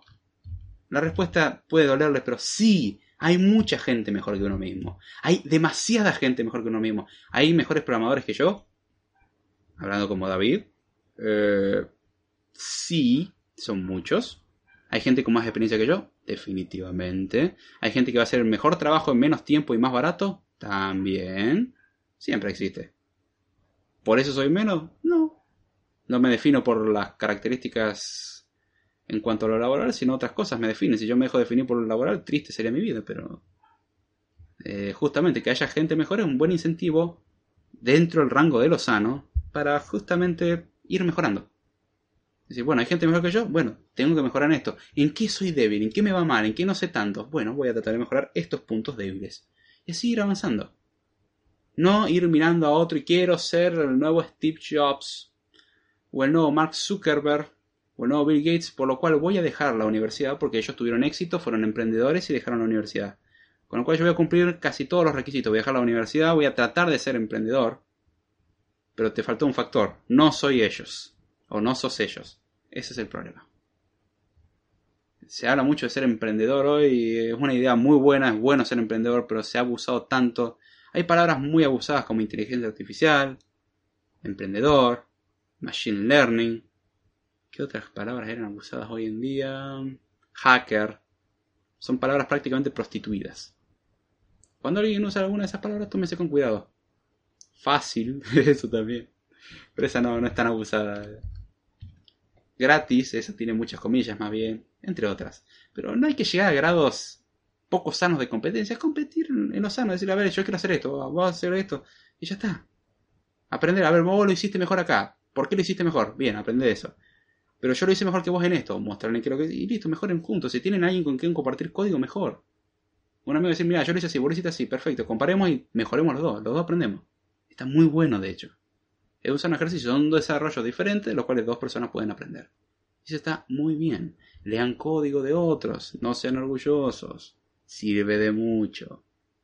Se aprenden incluso conceptos teóricos, me vas a decir, para, esto lo hizo así, ¿por qué? ¿Qué significa esto? Y lo buscamos, ¿qué significa tal clase? ¿Qué hace tal elemento? Y cómo se comen, ah, mira, estas clases pertenecen a este framework que sirve para tal cosa. Oh, mira, acabo de conocer un nuevo framework. Y el framework sirve para todo esto y ahora lo estoy aprendiendo a usar. Dos por uno. Ahora, si uno es orgulloso, la tendencia es que se cierra y cree que sabe todo.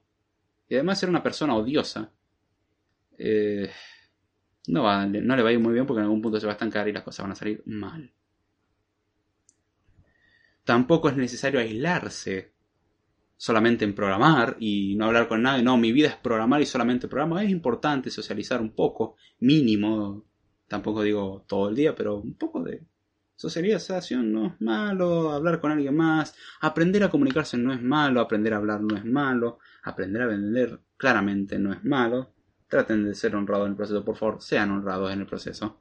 Aprender a diseñar no es malo, son cosas que se aprecian mucho y ayudan mucho en el crecimiento.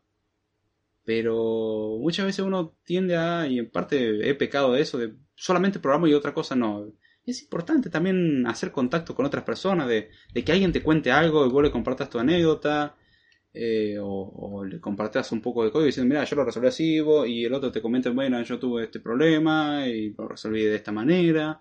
Es, eso es lo que está bueno, tener un poco de interacción es divertido incluso y es un excelente incentivo. Yo por lo menos la he pasado muy bien cuando he podido hacer eso. Y tener contacto lleva a uno de incluso poder conseguir trabajo. Para conseguir trabajo muchas veces es bueno tener contactos. Gente que te hace contacto, mira, tengo un conocido que... Y eso ayuda mucho. Lo mismo que uno ser alguien que hace contacto con otro. Es decir, bueno, yo tengo un amigo que sabe hacer tal cosa, te lo puedo presentar. De la misma manera, tu amigo, si es medianamente bien agradecido, te lo va a recompensar eventualmente, si tiene la oportunidad. Pero aún así no lo hagan porque están buscando que el otro se los devuelva el favor, sino que háganlo porque quieren hacerlo. Si no, sigan siendo gente malhumorada y, y tacaña y ya está, pero un poco no está mal el echarse una mano el uno al otro. Viene bastante bien. Si no vean lo que ha hecho el egoísmo a lo largo de la historia del planeta no muchas cosas buenas. Sean, un poco abiertos en ese aspecto. No aceptando todo lo que venga, sino justamente ser un poco crítico y decir, bueno, voy a trabajar esto y voy a también tener un hobby, por ejemplo. Además de programar, me gusta aprender esta otra cosa, me gusta tocar un instrumento, me gusta charlar, me gusta hacer podcast, me gusta leer libros, eh, me gusta pasear en la plaza, me gusta ir al río a pescar, me gusta mirar lo que sea. Algo aparte de la programación es importante. Y creo que ya están notando un patrón en esto. Estoy hablando sobre cosas ya un poco más abstractas, cosas no tanto pertenecientes a, herramientas físicas o a conocimientos necesarios, sino ya más bien a actitudes. Y esta es la parte donde la gente le puede parecer aburrido. Pero es muy importante. De hecho, uno por alguna de estas actitudes erróneas puede perder un trabajo o cometer errores fatales en su trabajo. Literal. Hay un viejo dicho que siempre me lo repetía un profesor. La gente gana los trabajos por sus aptitudes y los pierde por sus actitudes. Una con P y la otra con C. Aptitudes de apto, de aptitud, de capacidad, y otro de actitud, de, bueno, perteneciente al carácter y la actitud, básicamente. Hay mucha gente con carácter podrido, mucha gente con poca paciencia, y la programación es algo a lo cual te vas a tener que enfrentar, que es la impaciencia es feo, pero uno va a notar que su entorno está lleno de impaciencia, que su entorno está lleno de frustración y uno tiene que ejercitar la paciencia. Tiene que vivir siendo paciente, aguantando las frustraciones. No significa amargarse la vida, uno la puede pasar bien, incluso tratar de encontrar también un poco el lado bueno. Y eso ayuda mucho. Un programador que no es paciente no le recomiendo que, que sea programador o que diga ser programador o que quiera ser programador. No se lo recomiendo o de última que tenga la mínima intención de adquirir paciencia con el tiempo. Yo no era muy paciente y bueno, la he tenido que adquirir a la fuerza. Se lo digo por experiencia, si no son pacientes van a sufrir mucho. Y si no están dispuestos a ser pacientes, van a sufrir más todavía. Entonces, es muy importante corregir algunas cuestiones de actitudes y tampoco el ser orgulloso y creer que uno se lo sabe todo, porque no es así. Triste, pero nunca van a llegar a eso. Finalmente, el punto que remarco, para ya ir cerrando el episodio, no necesitamos ni café, ni pizza, ni ningún estereotipo idiota. Perdón por ser bastante brusco en ese aspecto, pero algo que ya me tiene sinceramente cansado. No tiene nada que ver con que justo coincido con el perfil de hipster si me ven desde lejos. No es algo que me agrade del todo tampoco. Pero están esos estereotipos de. Sé que se hacen generalmente en chiste. Y mientras se mantenga en chiste está todo bien. Pero hay algunos que se lo toman en serio el chiste. De que los errores clásicos son el punto y coma que te falta. Si después de 5 años tu error clásico sigue siendo un punto y coma que te falta, algo no estás aprendiendo bien. Si el error clásico que tenés siempre es un point interception, las primeras veces está bien. Se va a repetir el error, no pasa nada. Y de hecho puede que muchos años se repita un error que hacía mucho que uno no tenía. Perfecto, un error básico. Pasa. Pero el tema es que se llega a estereotipos ridículos de tengo que tener eh, lentes eh, del estilo más los antiguos. Qué curioso que antes los odiaban porque se llamaban culo de botella y, y hoy en día, ay no, quiero ser hipster. Se ponen peinados hipster o se rapan o lo que sea y voy a ser un hipster y voy a usar ropa hipster y voy a tener un teclado mecánico, ya juntando con todo lo que decíamos antes, voy a ser un tanto ingreído, yo no voy a creer en los trabajos formales, sino que voy a hacer todo de forma independiente, voy a beber una cantidad poco saludable de café y comer buena cantidad de pizza, mientras no hago ejercicio físico. Porque claramente soy un desarrollador y soy el super hacker que te va a conquistar el mundo. Y lo que voy a decir a eso, menuda tontería, qué idiotez. No es necesario. De hecho, el mundo necesita menos gente así, definitivamente.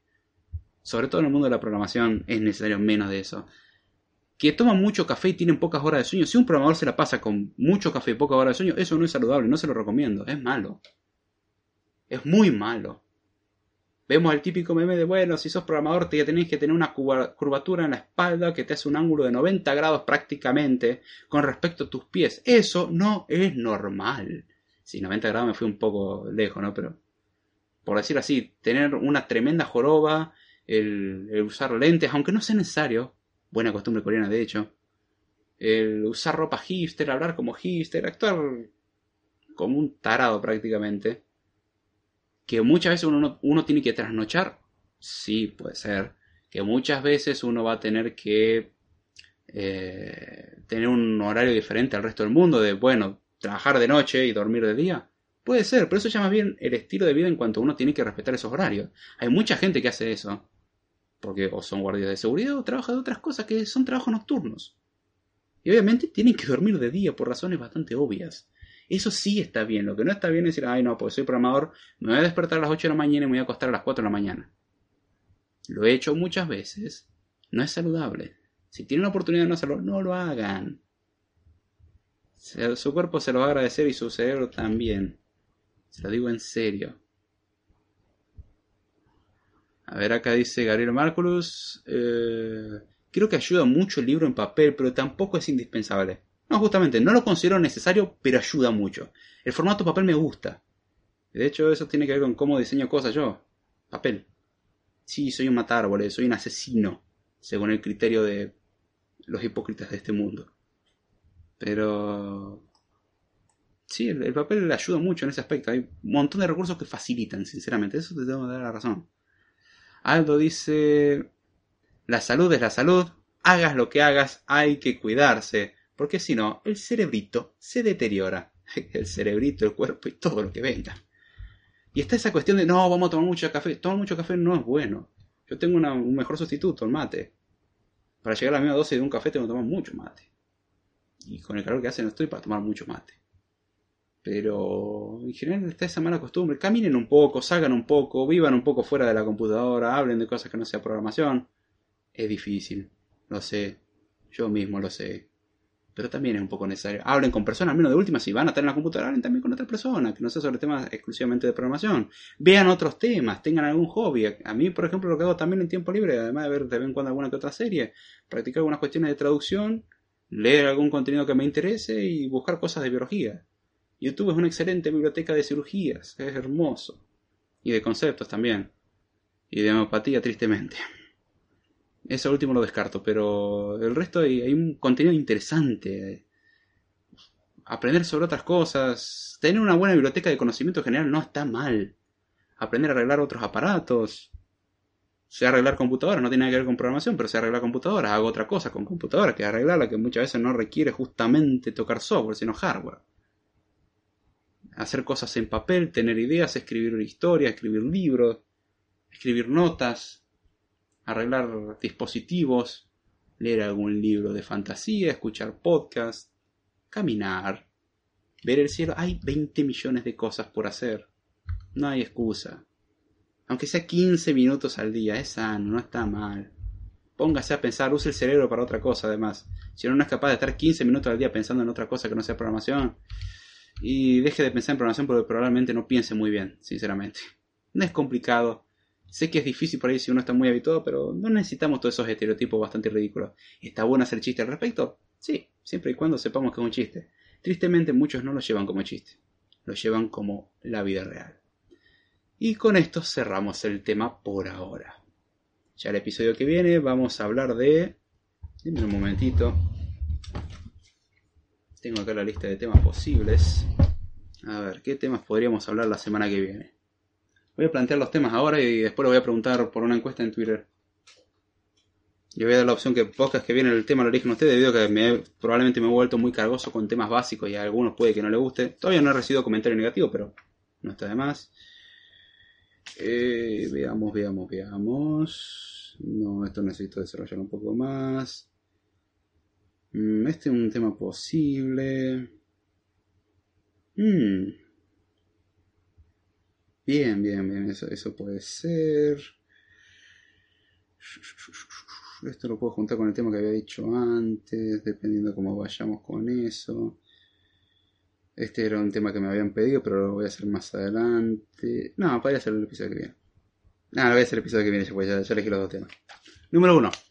El inglés en la programación ya he explicado un poco más avanzada y, y el por qué se estudia inglés y el por qué habría que estudiarlo en inglés y por qué no. Y el tema número dos que sugiero, ustedes pueden sugerir otro también, es el tema de las matemáticas en programación, qué cosas por ahí serían necesarias. Sé que esto lo respondí antes, pero se pueden explicar incluso conceptos ya entrando en matemática. Entender conceptos un poco por el aire, pero ya, ya profundizando eso. Dando algunas ideas en audio. Le doy esas dos cosas. Sí, sé que ambos temas fueron tratados brevemente en múltiples episodios. Eh, algo podrías certificarlo. Creo que te voy a poner como ente certificador de, de CodeTime en base a un tema que fue dado debido al alto consumo de tu contenido recientemente.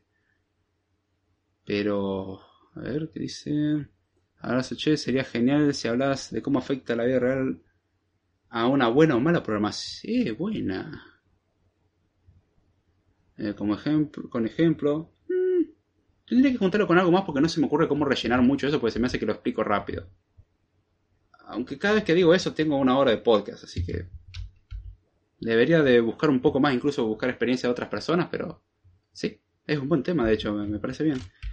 De hecho, si hablas esto, voy a copy pastear esto por acá, lo voy a pegar por allá. Ahí, perfecto. Ahí tengo el tema agendado ya para tratarlo. Pero por ahora sugiero esos dos. Uno sobre la matemática en la programación y el otro sobre el inglés en la programación, los porqués de muchas cosas. Ya explicando exclusivamente sin irnos a otros temas. Porque hasta ahora era como algo genérico. Si le interesa alguno de esos dos temas, yo lo voy a dejar en una encuesta que se publica mañana probablemente. Lo voy a publicar en el grupo de Code Time. Donde si no están, eh, que esperan por entrar, si es posible, entren al grupo de, de Code Time de Telegram donde pueden participar nos preguntamos cosas. Lo otro es armó una, una discusión sobre el testing muy interesante que no puedo creer. Yo me voy un par de horas y se arman tremendas conversaciones. Tú, yo después me lo puse y le dije, ¡cha!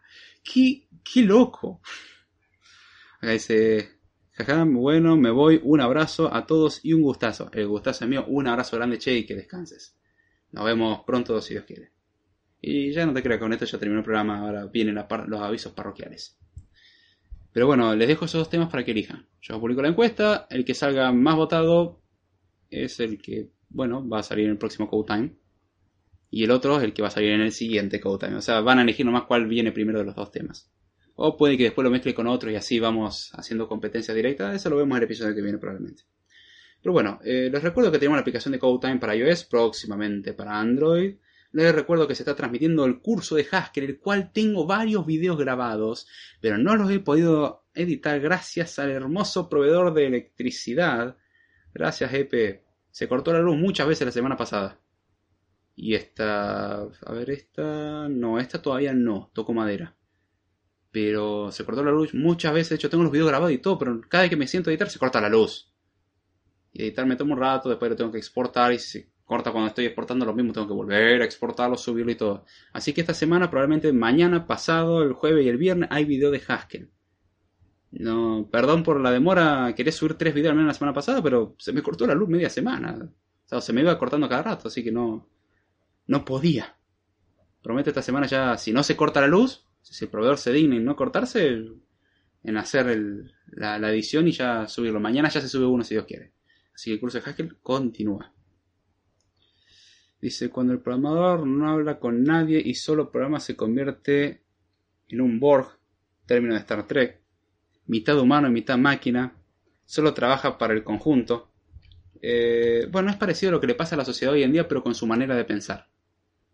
Solamente piensa lo que dice la masa, pero es una variación un poco más para el otro lado.